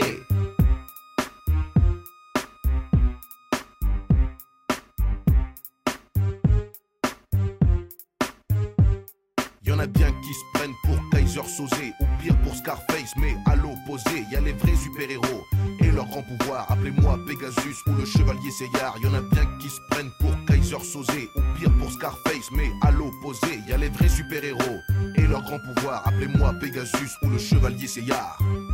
Infirmier, vous notez? Schizophrénie atypique, avec hallucination visuelle et auditive. Nous le placerons en salle d'isolement en attendant que ça se calme. Il y a d'autres patients à voir Tu as une aventure avec Camini Pourquoi ce Ouais, choix c'est bizarre. Je sais pas, je voulais pourrir un peu euh, Seb, donc euh, j'ai proposé ça. Il voulait troller. Un petit peu le Dr Dre français, c'est ça Qu'on- Qu'on qu'on soit bien d'accord, hein, euh, Aurélien. Je l'ai pas écouté la chanson, et puis quand je vais faire le montage, je l'écouterai pas. Donc en fait, c'est les auditeurs que tu pourris, c'est pas moi. hein. Bah, Mais de- tant pis pour eux. Voilà, j'allais dire, je suis sûr que ça te va J'espère quand que vous même. êtes tous contents. Donc voilà, sur cette euh, petite morale sympathique, hein, euh, voilà, on va enchaîner sur euh, Un manga en direct du Japon. Un manga en direct du Japon. Fait un peu doublon avec le jingle, mais c'est bien, c'est bien, je me sens aimé. Voilà, c'est Et ce donc, voulait. ce mois-ci, je vais vous parler de euh, la série Wallman. Alors, Wallman, c'est la nouvelle série de l'auteur euh, Boichi. Donc, pour ceux qui connaissent, euh, c'est l'auteur de Sunken Rock, qui est paru chez Doki Doki. Euh, Hotel, Sanctum, je, ça c'est chez Glénat. Et euh, Hunt for Energy, est sorti chez euh, Tonkam aussi. Euh, Space. César chez, euh, chez Doki Doki. Donc, euh, bon, c'est quand même un, un- un auteur assez, assez, connu, euh, assez connu en France. hein. J'en profite pour faire euh, juste une toute petite aparté Evelyn sur Thomas. The... Non, non, sur The Hunt. Oui, Evelyn Thomas, exactement. Mais sur Hunt for Energy, qui est un titre que j'ai lu et que j'attendais parce que le pitch était mortel, quoi. Genre, ouais, euh, des gens, ils vont chercher une nouvelle énergie alternative.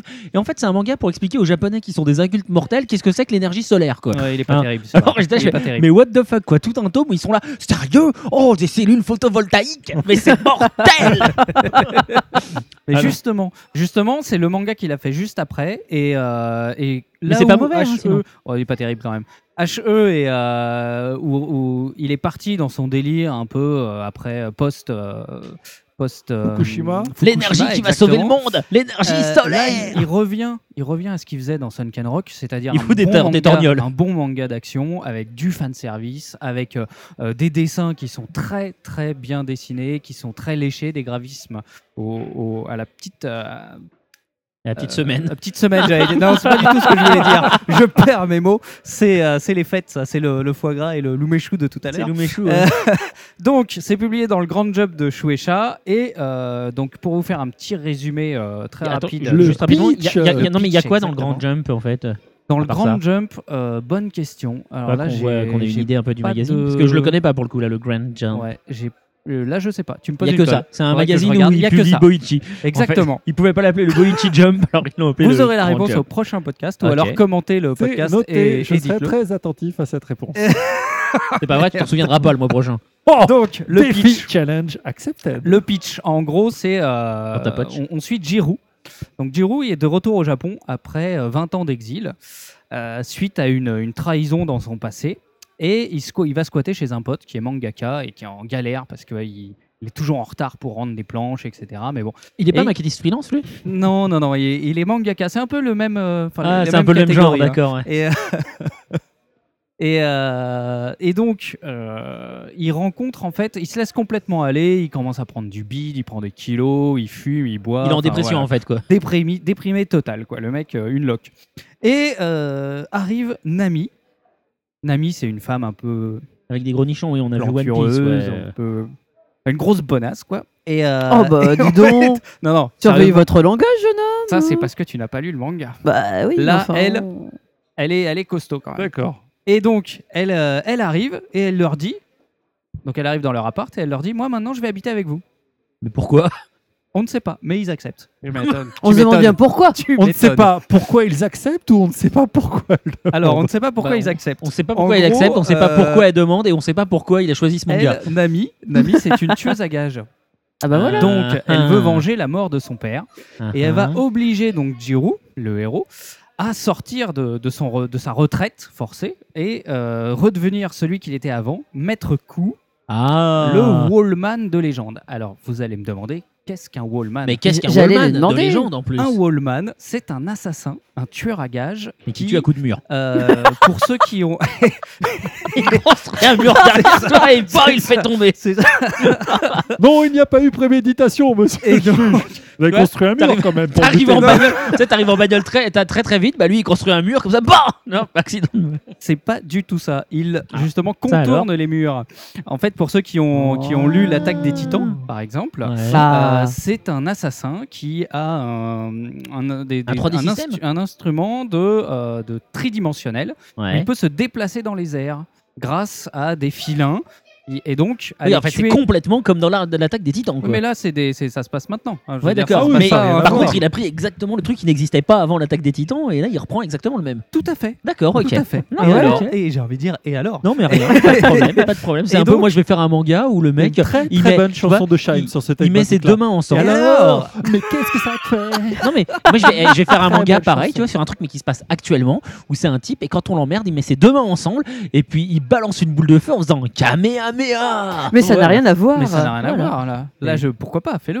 ok, d'accord. Chiche. Et donc, euh, et donc euh, grâce à ce matériel tridimensionnel, il peut justement euh, assassiner des gens qui sont dans des, euh, dans des endroits Ah bah oui. improbables Ah bah, du coup, et oui. qui sont euh, par exemple euh, au dernier étage de la tour Montparnasse. Et ben il suffit qu'il aille sur le toit. Ah, de et hop, Tokyo, son système, il l'amène jusqu'à la tour Montparnasse. Montparnasse. C'est- En fait, l'histoire d'un mec qui aime pas prendre l'ascenseur pour tuer ses victimes, c'est ça? Exactement ça. Ah voilà Surtout- Exactement. Non, mais surtout, qui surgit. il a une phobie. des- Qui surgit à des endroits où on l'attend pas. D'accord. Ok. Non mais tu vois là, Donc voilà. t'ennuies tellement euh, Tofu Bon. qui sort En- son portable en général, on attend rarement un par tueur. Tofu, hein. D'habitude c'est là, qui fait ça. Là, je, je l'ai vendu pour. Ah là là, ça sert à rien de m'insulter quand je vous écoute pas. je l'ai déjà dit. Donc non, non, c'est un très très bon manga. Il y a un tome qui est paru au Japon. Ok. Et euh, on sait euh, très certainement que ça va sortir euh, l'année prochaine, donc en 2014, en France.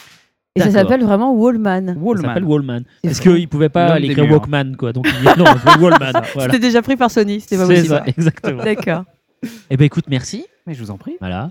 Alors quelqu'un a autre chose à ajouter sur euh, Oh. l'homme aux échasses en il y aurait de quoi euh, faire quatre émissions. Ah. Je sais pas quoi en penser, hein, Moi non franchement. plus, j'avoue, je sais pas trop quoi euh, dire. Je suis très dubitative. Du coup, en fait, on, on va Mais je plutôt... reconnais que le pitch m'a pas ébloui et puis la vraie similitude sur le système de Ah, contournement de murs. C'est ça. Malheureusement, c'est comme ça. Mais le non, non, franchement, Mais comme il dessine est- bien et qu'il met des tatanes, euh, ça va. Et que Voilà, elle a il des gros dessine très nichons, nichons. bien. Il- les scènes d'action sont, enfin, pour avoir, si t'as lu euh, Sunken Rock, euh, le- le- les scènes d'action sont vraiment très bien dessinées, du, un graphisme très dynamique.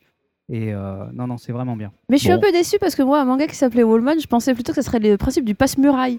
Passe à Ah. travers les murs. Avec Pour atteindre ses victimes dans a des endroits improbables. Bourvil- Par exemple, quand la victime est aux toilettes, tu vois. pouvoir. Avec, Bar- avec euh, comment euh, Bourville dessiné en mode manga, tu vois. Garou, garou, le passe-muraille. Tout à fait. Dommage. Bon, sur cette euh, intermède cinématographique incroyable, hein, Mais oui, de- voilà, on va enchaîner. On va enchaîner Je sais sur pas les. comment ça passe à la radio, mais c'est ébloui. On va enchaîner sur les speed chroniques. Speed chronique, une minute pour parler d'un manga qu'on a lu. Alors qui prend la parole? Ah bon, d'accord. L'invité, Bah, vas-y. l'invité. Bon bah l'invité. L'invité. finalement, L'invité.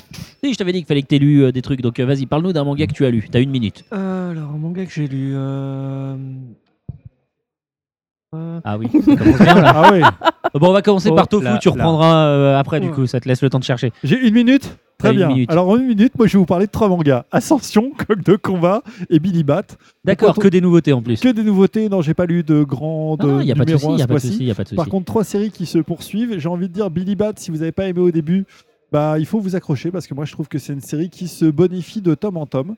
Euh, J'avais déjà fait une chronique, je crois, sur le premier tome qui m'avait euh, plus que déçu, Ouais. le deuxième qui était moyen, le troisième ça commence à décoller. Et en fait je confirme la tendance qui est que de tome en tome, trouve qu'on retombe sur un rythme de narration qui moi me plaît beaucoup, D'accord. du mystère et on avance et c'est euh, c'est vraiment un bon manga. Voilà. Moi, j'en avais lu 4 ou 5 et t'as pas un peu l'impression que c'est Urasawa qui dit tiens, alors je sais que mes lecteurs ils aiment bien quand je fais ci, ils aiment bien quand je fais ça et du coup qu'il applique ça à sa propre Alors, recette. c'est pas, euh, c'est pas le summum de l'énergie, de, de la l'originalité ouais. par rapport à 20th Century par exemple. Je trouve qu'il Voilà. il- effectivement, il prend des plus tôt, ressorts. hein. Il reprend des ressorts qui sont un peu similaires. Maintenant, reprocher à un auteur de faire ce qu'il sait faire plutôt bien et de le pérenniser, je pense que quasiment tous les scénaristes ont des, euh, des scénaristes, D'accord, ok. ont des équipes de scénaristes ont ce genre de, de tic et de toc. Donc euh, moi, ça me dérange pas plus que ça à partir du moment où c'est bien fait. Et là, Billy Bat, en l'occurrence, je trouve que c'est plutôt pas mal fait. Après, sur les deux autres, bah, quoi vous dire si ce n'est que c'est deux séries qui, que moi je trouve plutôt pas mal. Ah bah Ascension, Euh, c'est- mortel. En plus, c'est hyper bien Ascension, dessiné. Je pense que c'est un des mangas euh, les plus importants du, man- du, du moment, tout simplement. Ah, carrément. Pourquoi? Parce que je pense que graphiquement et sur l'expérimentation visuelle qu'il fait pour raconter son histoire et essayer de donner des sentiments ou des impressions euh, de ce que vit le héros aux gens, euh, il va très très loin pour euh, à vous donner des impressions sonores, visuelles ou troubler les lecteurs au fur et à mesure de la lecture. Et je trouve que c'est un des mangas qui actuellement essaye de repousser les limites de ce qui se fait et c'est fait plutôt avec brio puisque le, déjà la gamme de dessins de base est plutôt très bonne. Ah bah oui. Quand on rajoute l'expérimentation qui est plutôt réussie dedans, moi c'est un manga qui met, euh, qui met vraiment très très cher. Sur Coq de combat, bon bah Coq de combat c'est plutôt pas mal, sauf que bah ça a tourné vraiment au manga de combat euh, lambda. Euh, graphiquement, moi j'adore le train extrêmement fin et épuré euh, du dessinateur. Je suis absolument fan. Maintenant, oui, euh, par rapport euh, au début de la série, qui avait un côté très politiquement incorrect. Tu veux dire qu'il n'y a plus de viol euh, dans, dans les prisons euh, Il y a plus de. D'accord, c'est dommage. Non, c'est. c'est- Ah, ça te manque, j'ai l'impression, Jérôme. Oh oui. C'est plus le côté. Je je trouve que on tombe vraiment dans l'enchaînement de combats et au niveau de la psychologie des personnages et sur ce qu'il va arriver bientôt dans l'histoire. J'ai pas des dons de voyant, mais je pense que euh, les plots qui sont posés au fur et à mesure euh, nous ramènent vers une confrontation inévitable avec un personnage qui revient euh, tome après tome. Freezer J'ai hésité entre lui et le grand stratégaire. Ah. Et du coup, Je pense que pour le public, Freezer, euh, on- il, voit mieux, quoi, tu vois. Grand stratégaire, je public. que- Elle parlait d'une autre. Soutenez-moi. Voilà. Donc euh, voilà, trois mangas à lire, trois mangas où c'est des suites de séries certes, mais trois bons mangas et à Et trois bonnes minutes. absolument si vous voulez le, si vous voulez du bon manga de- qui fait du bien à votre intellect. D'accord, ok. Alors, est-ce que tu as retrouvé le titre, euh, Aurélien? Euh, oui, euh, en fait, Vas-y. je pensais à Jeu d'enfant. Ah oui, effectivement. Euh, bah, ça, il doit sortir début euh, janvier, euh, si je ne me trompe pas. C'est deux. Alors, les auteurs, enfin, il y a deux Ah, ah. auteurs. euh, Il euh, ressort son smartphone, du coup. Oui. on est comme ça, on pose des Euh, questions C'est Akeji Fujimura et Muneyuki euh, Kaneshiro. Et euh, en fait, bah, j'ai beaucoup aimé ce manga. Au début, euh, j'avais peur hein, d'un seinen euh, des plus classiques. Et en fait, ce qui m'a beaucoup plu, c'est qu'on rentre très très vite dans l'action. Euh, je veux dire, au bout de 4-5 pages, t'es déjà dedans. Ça se prend pas la tête à essayer de poser des personnages pendant des chapitres et des chapitres.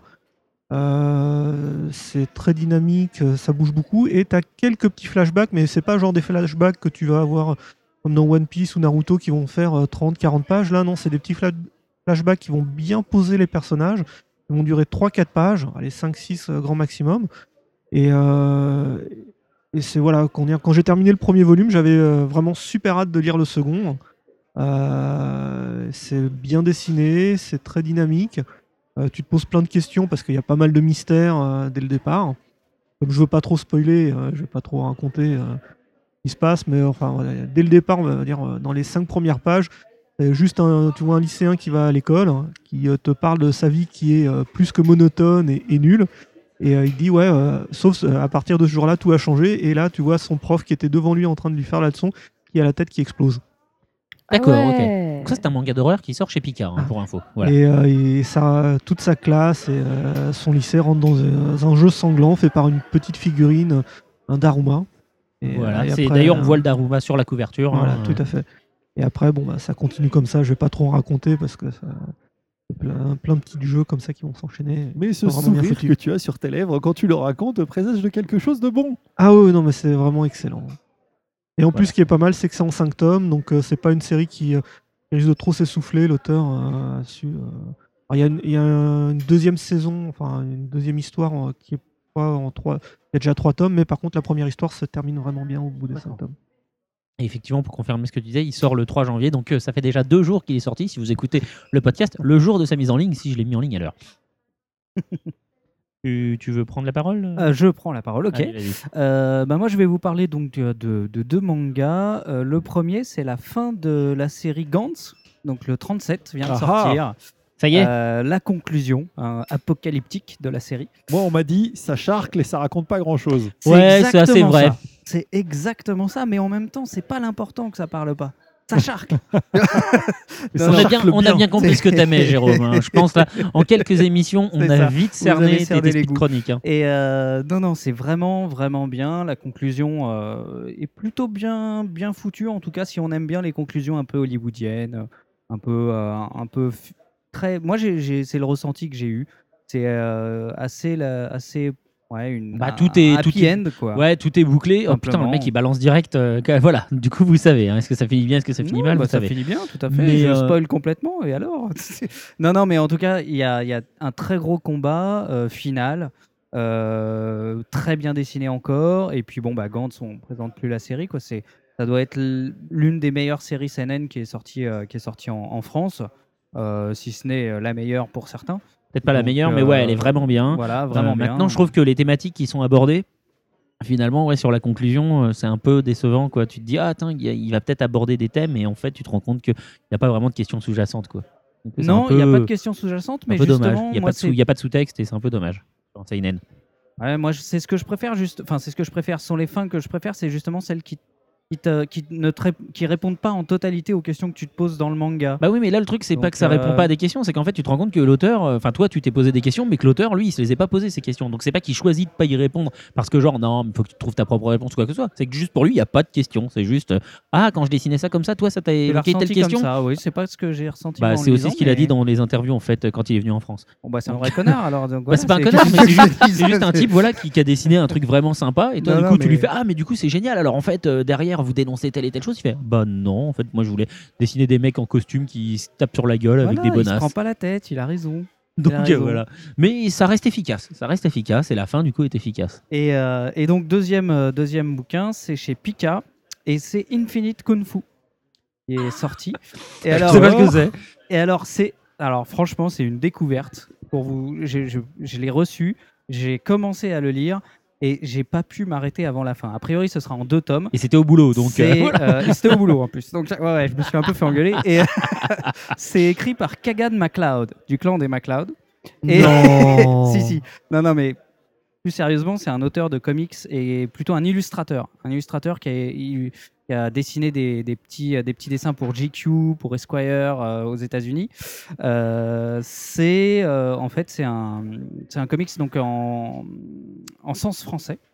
Oui. Et euh, c'est en noir et blanc. Ça raconte en fait l'histoire de huit immortels. Ça se passe dans la Huit Chine. immortels. Huit immortels, excuse-moi. C'est vrai, tu fais bien de me reprendre. Ça se passe dans la Chine euh, ancienne. Et ce sont huit maîtres de, de kung-fu qui ont euh, amené leur art à, un tel, à une telle hauteur qu'ils sont devenus immortels. Et Faut les décapiter? euh, Non, non, non, pas du tout.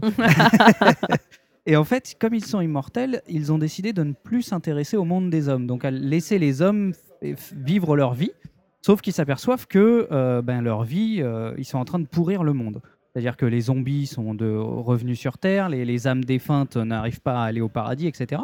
Donc ils décident de prendre des disciples pour que justement ces disciples-là guident les hommes euh, et pour que justement l'humanité s'en sorte.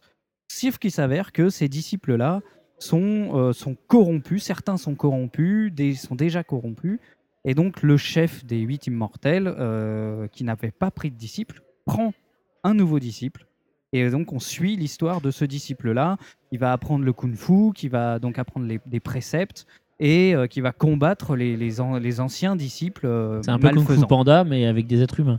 On peut voir ça comme Oh, ça. Non, non, c'est tellement bien résumé.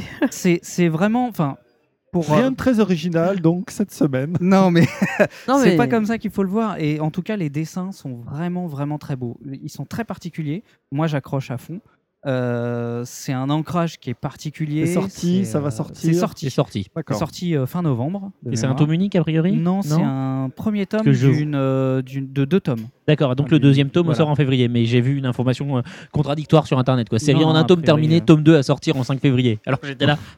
Non, non, c'est un tome 1 sur 2 sur la Voilà. jaquette, donc je pense. Et c'est un format un peu plus grand que le manga. hein. oui, c'est euh, classé dans une catégorie euh, voilà. roman graphique, en fait. Du coup. Voilà. Mais c'est très, très bien. Ok. Allez, À Muriel, mon tour. je finirai à tout seigneur, tout honneur. Bah merci. Euh, alors moi, pour moi. ma speed chronique, euh, je me suis attelée à lire Happy Science, qui est édité aux éditions Soleil. Euh, la dessinatrice est Yorita Miyuki. Euh, Voilà, vous voyez, elle fait une vraie fiche d'identité du manga dont elle va nous parler. Et je triche Hein pas du tout. J'ai aucune aide. hein. C'est pas dans grave. ma tête. C'est pas grave, tant que tu le fais. Voilà, c'est ça. Et donc, on- nous suivons euh, l'histoire de Minori, qui est une SDF. Alors, elle n'a pas de sous, elle dort dans la rue. Euh, au début du manga, elle vient de perdre ses trois yens qu'elle avait, euh, qu'elle avait dans son porte-monnaie. Enfin bref, c'est la loose. Et elle tombe sur un espèce de professeur complètement fou qui s'appelle le professeur Minamoto, qui la rencontre et qui lui dit Mais mademoiselle, voulez-vous être heureuse? Alors elle, Ah bah, ce genre naïve, de réponse. qu'est-ce euh, qu'elle dit oui. Bah oui, Il y en a j'ai pas- disent Ah non, non, moi j'ai envie j'ai d'être pas, malheureux. j'ai pas un copec, euh, j'ai faim. euh, bah oui. Et donc, euh, ce professeur est très intéressant parce qu'en fait, il a une théorie. euh, il est persuadé que le cerveau humain est programmé pour rendre les gens heureux. Donc il prend la fille qui a le, le plus de lose dans sa vie, à savoir Minori, et il, a, il se- il s'attelle à un objectif, c'est euh, la formater, formater son cerveau pour qu'elle soit heureuse. Donc lui faire vivre une série d'expériences euh, pour que son cerveau euh, fabrique de la sérotonine. Enfin bref, il y a plein, on- dans ce manga, on balance plein de, de- de données euh, médicales. Voilà. Et en fait, lui et son équipe travaillent à rendre Minori heureuse, sachant qu'apparemment, euh, après analyse, Minori est une jeune fille extrêmement euh, pas douée pour tout ce qui est bonheur. C'est-à-dire qu'elle elle sécrète euh, de la sérotonine dans un taux vraiment très. Non mais Le moi sur la façon maintenant, je suis à fond. Mais hein. c'est bien comme manga ou c'est un petit peu chiant Alors, quand même là, alors Parce que oui, un manga sur la sérotonine, j'ai envie de dire là. Eh euh, ben, c'est c'est un peu le problème de ce manga parce qu'à la limite, bon, il est classé dans la, dans la rubrique sojo, sojo. Donc, euh, comme moi, je suis fleur bleue, j'adore l'amour, tout ça. Ben, je me disais, bon, je- elle va tomber amoureuse en fait, et il va, elle va se non, elle va réussir. Et comme c'est une pauvre, c'est une pauvre fille en fait, et que les, dans les dans les shoujo, les pauvres filles arrivent toujours à se faire les mecs. Ben, je me disais, bon voilà, elle, elle a l'air un peu nulle, un peu concon, elle a pas fait d'études et tout, mais Elle va y à arriver, la fin, quoi. ils vont se marier, ils vont avoir plein d'enfants. Et ben le temps, enfin apparemment c'est un manga qui est en trois volumes, donc euh, bon, c'est c'est très court. Mais franchement, euh, moi le volume m'est tombé des mains au bout du quatrième euh, Oh, chapitre, parce que euh, quatrième chapitre du premier manga, du premier tome. Donc c'est- ouais, moi j'aimais bien l'idée que ouais, moi je trouvais que le pitch du début, voilà, le cerveau est, euh, est fait pour rendre les gens heureux. Je me dis ah bah tiens c'est sympa. Ouais. Et puis, à force de nous balancer des, des trucs scientifiques, enfin, moi, je suis, j'ai rien contre la culture, j'adore la culture, Tu c'est bien d'apprendre des trucs. alors ce manga? Mais euh, ça m'est tombé des mains parce que parce qu'on est tellement dans le En pontifiant, dont euh, on va vous apprendre. Bah, il est pédagogique. Enfin, c'est le côté pédagogique prend trop le pas sur le côté fun. D'accord. D'accord. Donc du coup, euh, j'aimerais bien, j'aurais bien aimé vous recommander euh, ce manga, mais euh, non, moi non. D'accord. Bon, bah très bien. Voilà. Alors moi, je vais finir en vous parlant de deux mangas que je vous recommande pour le coup. Je vais commencer en allant assez vite sur Scumbag Loser, le tome 2, avec une couverture encore en bichromie. Donc la dernière fois, c'était du blanc et du jaune. Là, c'est du blanc et du rose fluo. Donc, euh, pour rappel, hein, l'histoire du tome 1, c'était un type qui était un méga loser, euh, mais qui, était, qui, allait- qui acceptait bien son sort parce qu'en fait, il y avait un plus loser que lui. Donc c'était pas le dernier de la chaîne, donc il le vivait très bien. Et puis bah, ce loser, finalement, il s'est trouvé une meuf, donc il était ah merde, maintenant c'est moi le dernier des losers, donc il essayait de voilà. Et puis tout d'un coup, le manga prenait une direction complètement différente, qui était très surprenante. Et à la fin du tome 1, on se prenait encore une claque. Donc du coup, j'étais très emballé euh, pour le tome 2. Et là, moi, ma speed chronique est très compliquée parce que je veux absolument pas vous révéler ce qui se passe dans le tome 1 ni ce qui se passe dans le tome 2. Mais simplement, eh ben, sachez que l'histoire reprend encore un- une direction à nouveau surprenante. euh, qui est efficace, qui marche bien, et du coup, moi, je trouve que c'est une série pour l'instant qui marche, euh, qui marche du feu de dieu, quoi. En tout cas, sur moi, euh, elle est hyper efficace. Le dessin est, voilà, assez, c'est pas le plus beau dessin du monde, mais il est assez, assez convenu et il marche bien dans le cadre.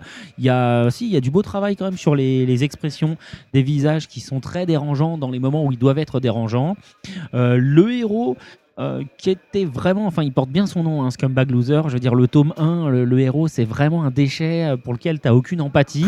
Euh, dans le tome 2, euh, on arrive en fait sur le personnage principal de- du tome 2 à développer quelque chose d'intéressant vis-à-vis de lui. Donc c'est vraiment une lecture que je vous conseille, que je vous recommande. Voilà. Et l'autre, c'est pas que je vous le recommande, c'est que je vous intime l'ordre de vous procurer, en l'empruntant, en l'achetant, en la louant, en ce que vous voulez, l'anthologie en deux tomes. Là, j'en ai ramené qu'un pour, euh, pour ceux qui ont le visuel, euh, de l'anthologie de Moto Agio, donc qui est composée de deux tomes, de l'humain et de la rêverie qui est sorti chez Glénat. Moto Agio, c'est une des auteurs phares du manga, du shoujo manga des années 70. C'est une des premières auteurs qui s'est lancée. Alors du coup, voilà, le dessin est très daté, hein, puisque ça date des années, je vous dis, 70. Elle est avec Ryoko Ikeda, l'auteur de hum, La Rose de Versailles, Lady Oscar ou de Très Chers Frères. Euh, elle fait partie du euh, club de l'an 24, si je dis pas de bêtises, qui est, parce qu'effectivement, ce sont toutes des auteurs qui sont nés en l'an 24 de l'ère Showa, voilà, au Japon. Euh, et ce sont donc des femmes qui se sont dit à un moment donné, mais le manga, y compris le manga pour les meufs, c'est fait par des mecs, c'est n'importe quoi. On va faire des vraies histoires nous-mêmes. Et c'est vraiment du, manga de la libération de la femme, en fait, quelque part. Et euh, en France, on a eu un seul titre qui est sorti pour l'instant et dont je vous ai déjà parlé, qui est Le cœur de Thomas, qui est édité chez Kazemanga, qui est aussi un excellent tome. Et c'est un donc euh, l'anthologie de Moto Hagio qui sort là chez Glénat, c'est des deux recueils de nouvelles qui ont été choisis par en fait l'éditeur français. Euh, ce sont diverses nouvelles dans la bibliographie de l'auteur qui sont importantes. Euh, les deux tomes sont préfacés par des auteurs japonais qui expliquent à quel point Moto Hagio est quelqu'un qui a été important dans, dans leur vie professionnelle pour l'impact que ça a eu quand ils ont découvert leurs œuvres ou pas, qui nous explique pourquoi cette œuvre-ci, euh, enfin cette nouvelle en particulier est intéressante ou pas. Et c'est vraiment, vraiment très intéressant de voir les thématiques qu'abordait l'auteur déjà à l'époque, de voir l'évolution de son trait. Et en plus, dedans, il y a la nouvelle qui a servi un peu d'ébauche au cœur de Thomas. Donc, c'est assez sympa d'avoir ça en euh, vis-à-vis avec l'édition euh, française donc du cœur de Thomas. Donc, c'est vraiment une, euh, édition que je vous invite à, vous procurer parce que c'est l'histoire du manga au même titre que les mangas de Osamu Tezuka ou, ou Golgo 13. Voilà, voilà, voilà, on a fait le tour, je crois. Personne d'autre, rien. Plus Bon. personne. Plus personne. Parfait. Et bah du coup, On veut partir. ça tombe bien. Laissez-moi. Je pense que les gens veulent aussi qu'on parte hein, du, du manga café, parce que c'est vrai que tout à l'heure je ne l'ai pas précisé, enfin je crois pas dans l'introduction. Heureusement, Tofu en a reparlé dans fait. sa chronique.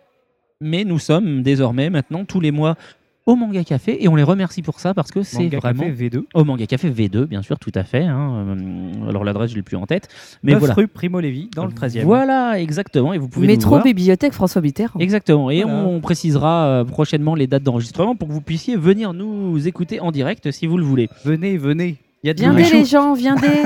non, leur, leur promets pas ça, c'est pas vrai, il n'y en aura pas à chaque fois. En tout cas, Si, Jérôme s'engage du coup. D'accord. À Ah. chaque fois. Merde.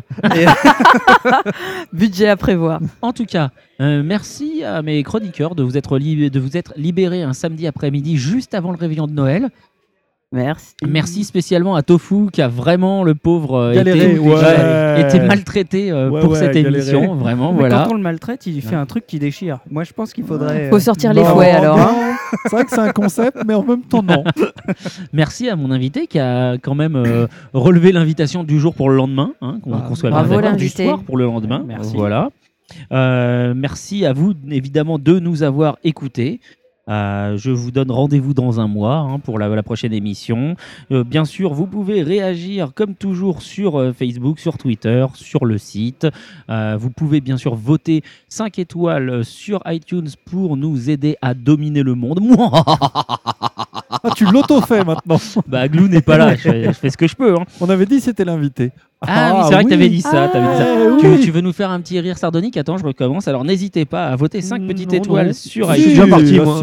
pour nous aider à dominer le monde. Oh, il fait ça timide. Oh. Oh, c'est mignon. Voilà. N'hésitez pas évidemment à écouter les anciens épisodes euh, si vous ne l'avez pas fait. Et même si vous l'avez fait, de toute façon, il faut toujours écouter le podcast, il est merveilleux. Voilà, je remercie nos partenaires Pod Radio, Podcast France, Subarashi, Bad Geek et Animeland.com sur, lequel, sur lesquels nous sommes diffusés en général. Euh, voilà, moi je pense que j'ai à peu près tout dit. Je vous donne donc rendez-vous dans un mois pour le prochain épisode. Et d'ici là, lisez plein de mangas. Bye bye. Salut, à tous. Salut, salut.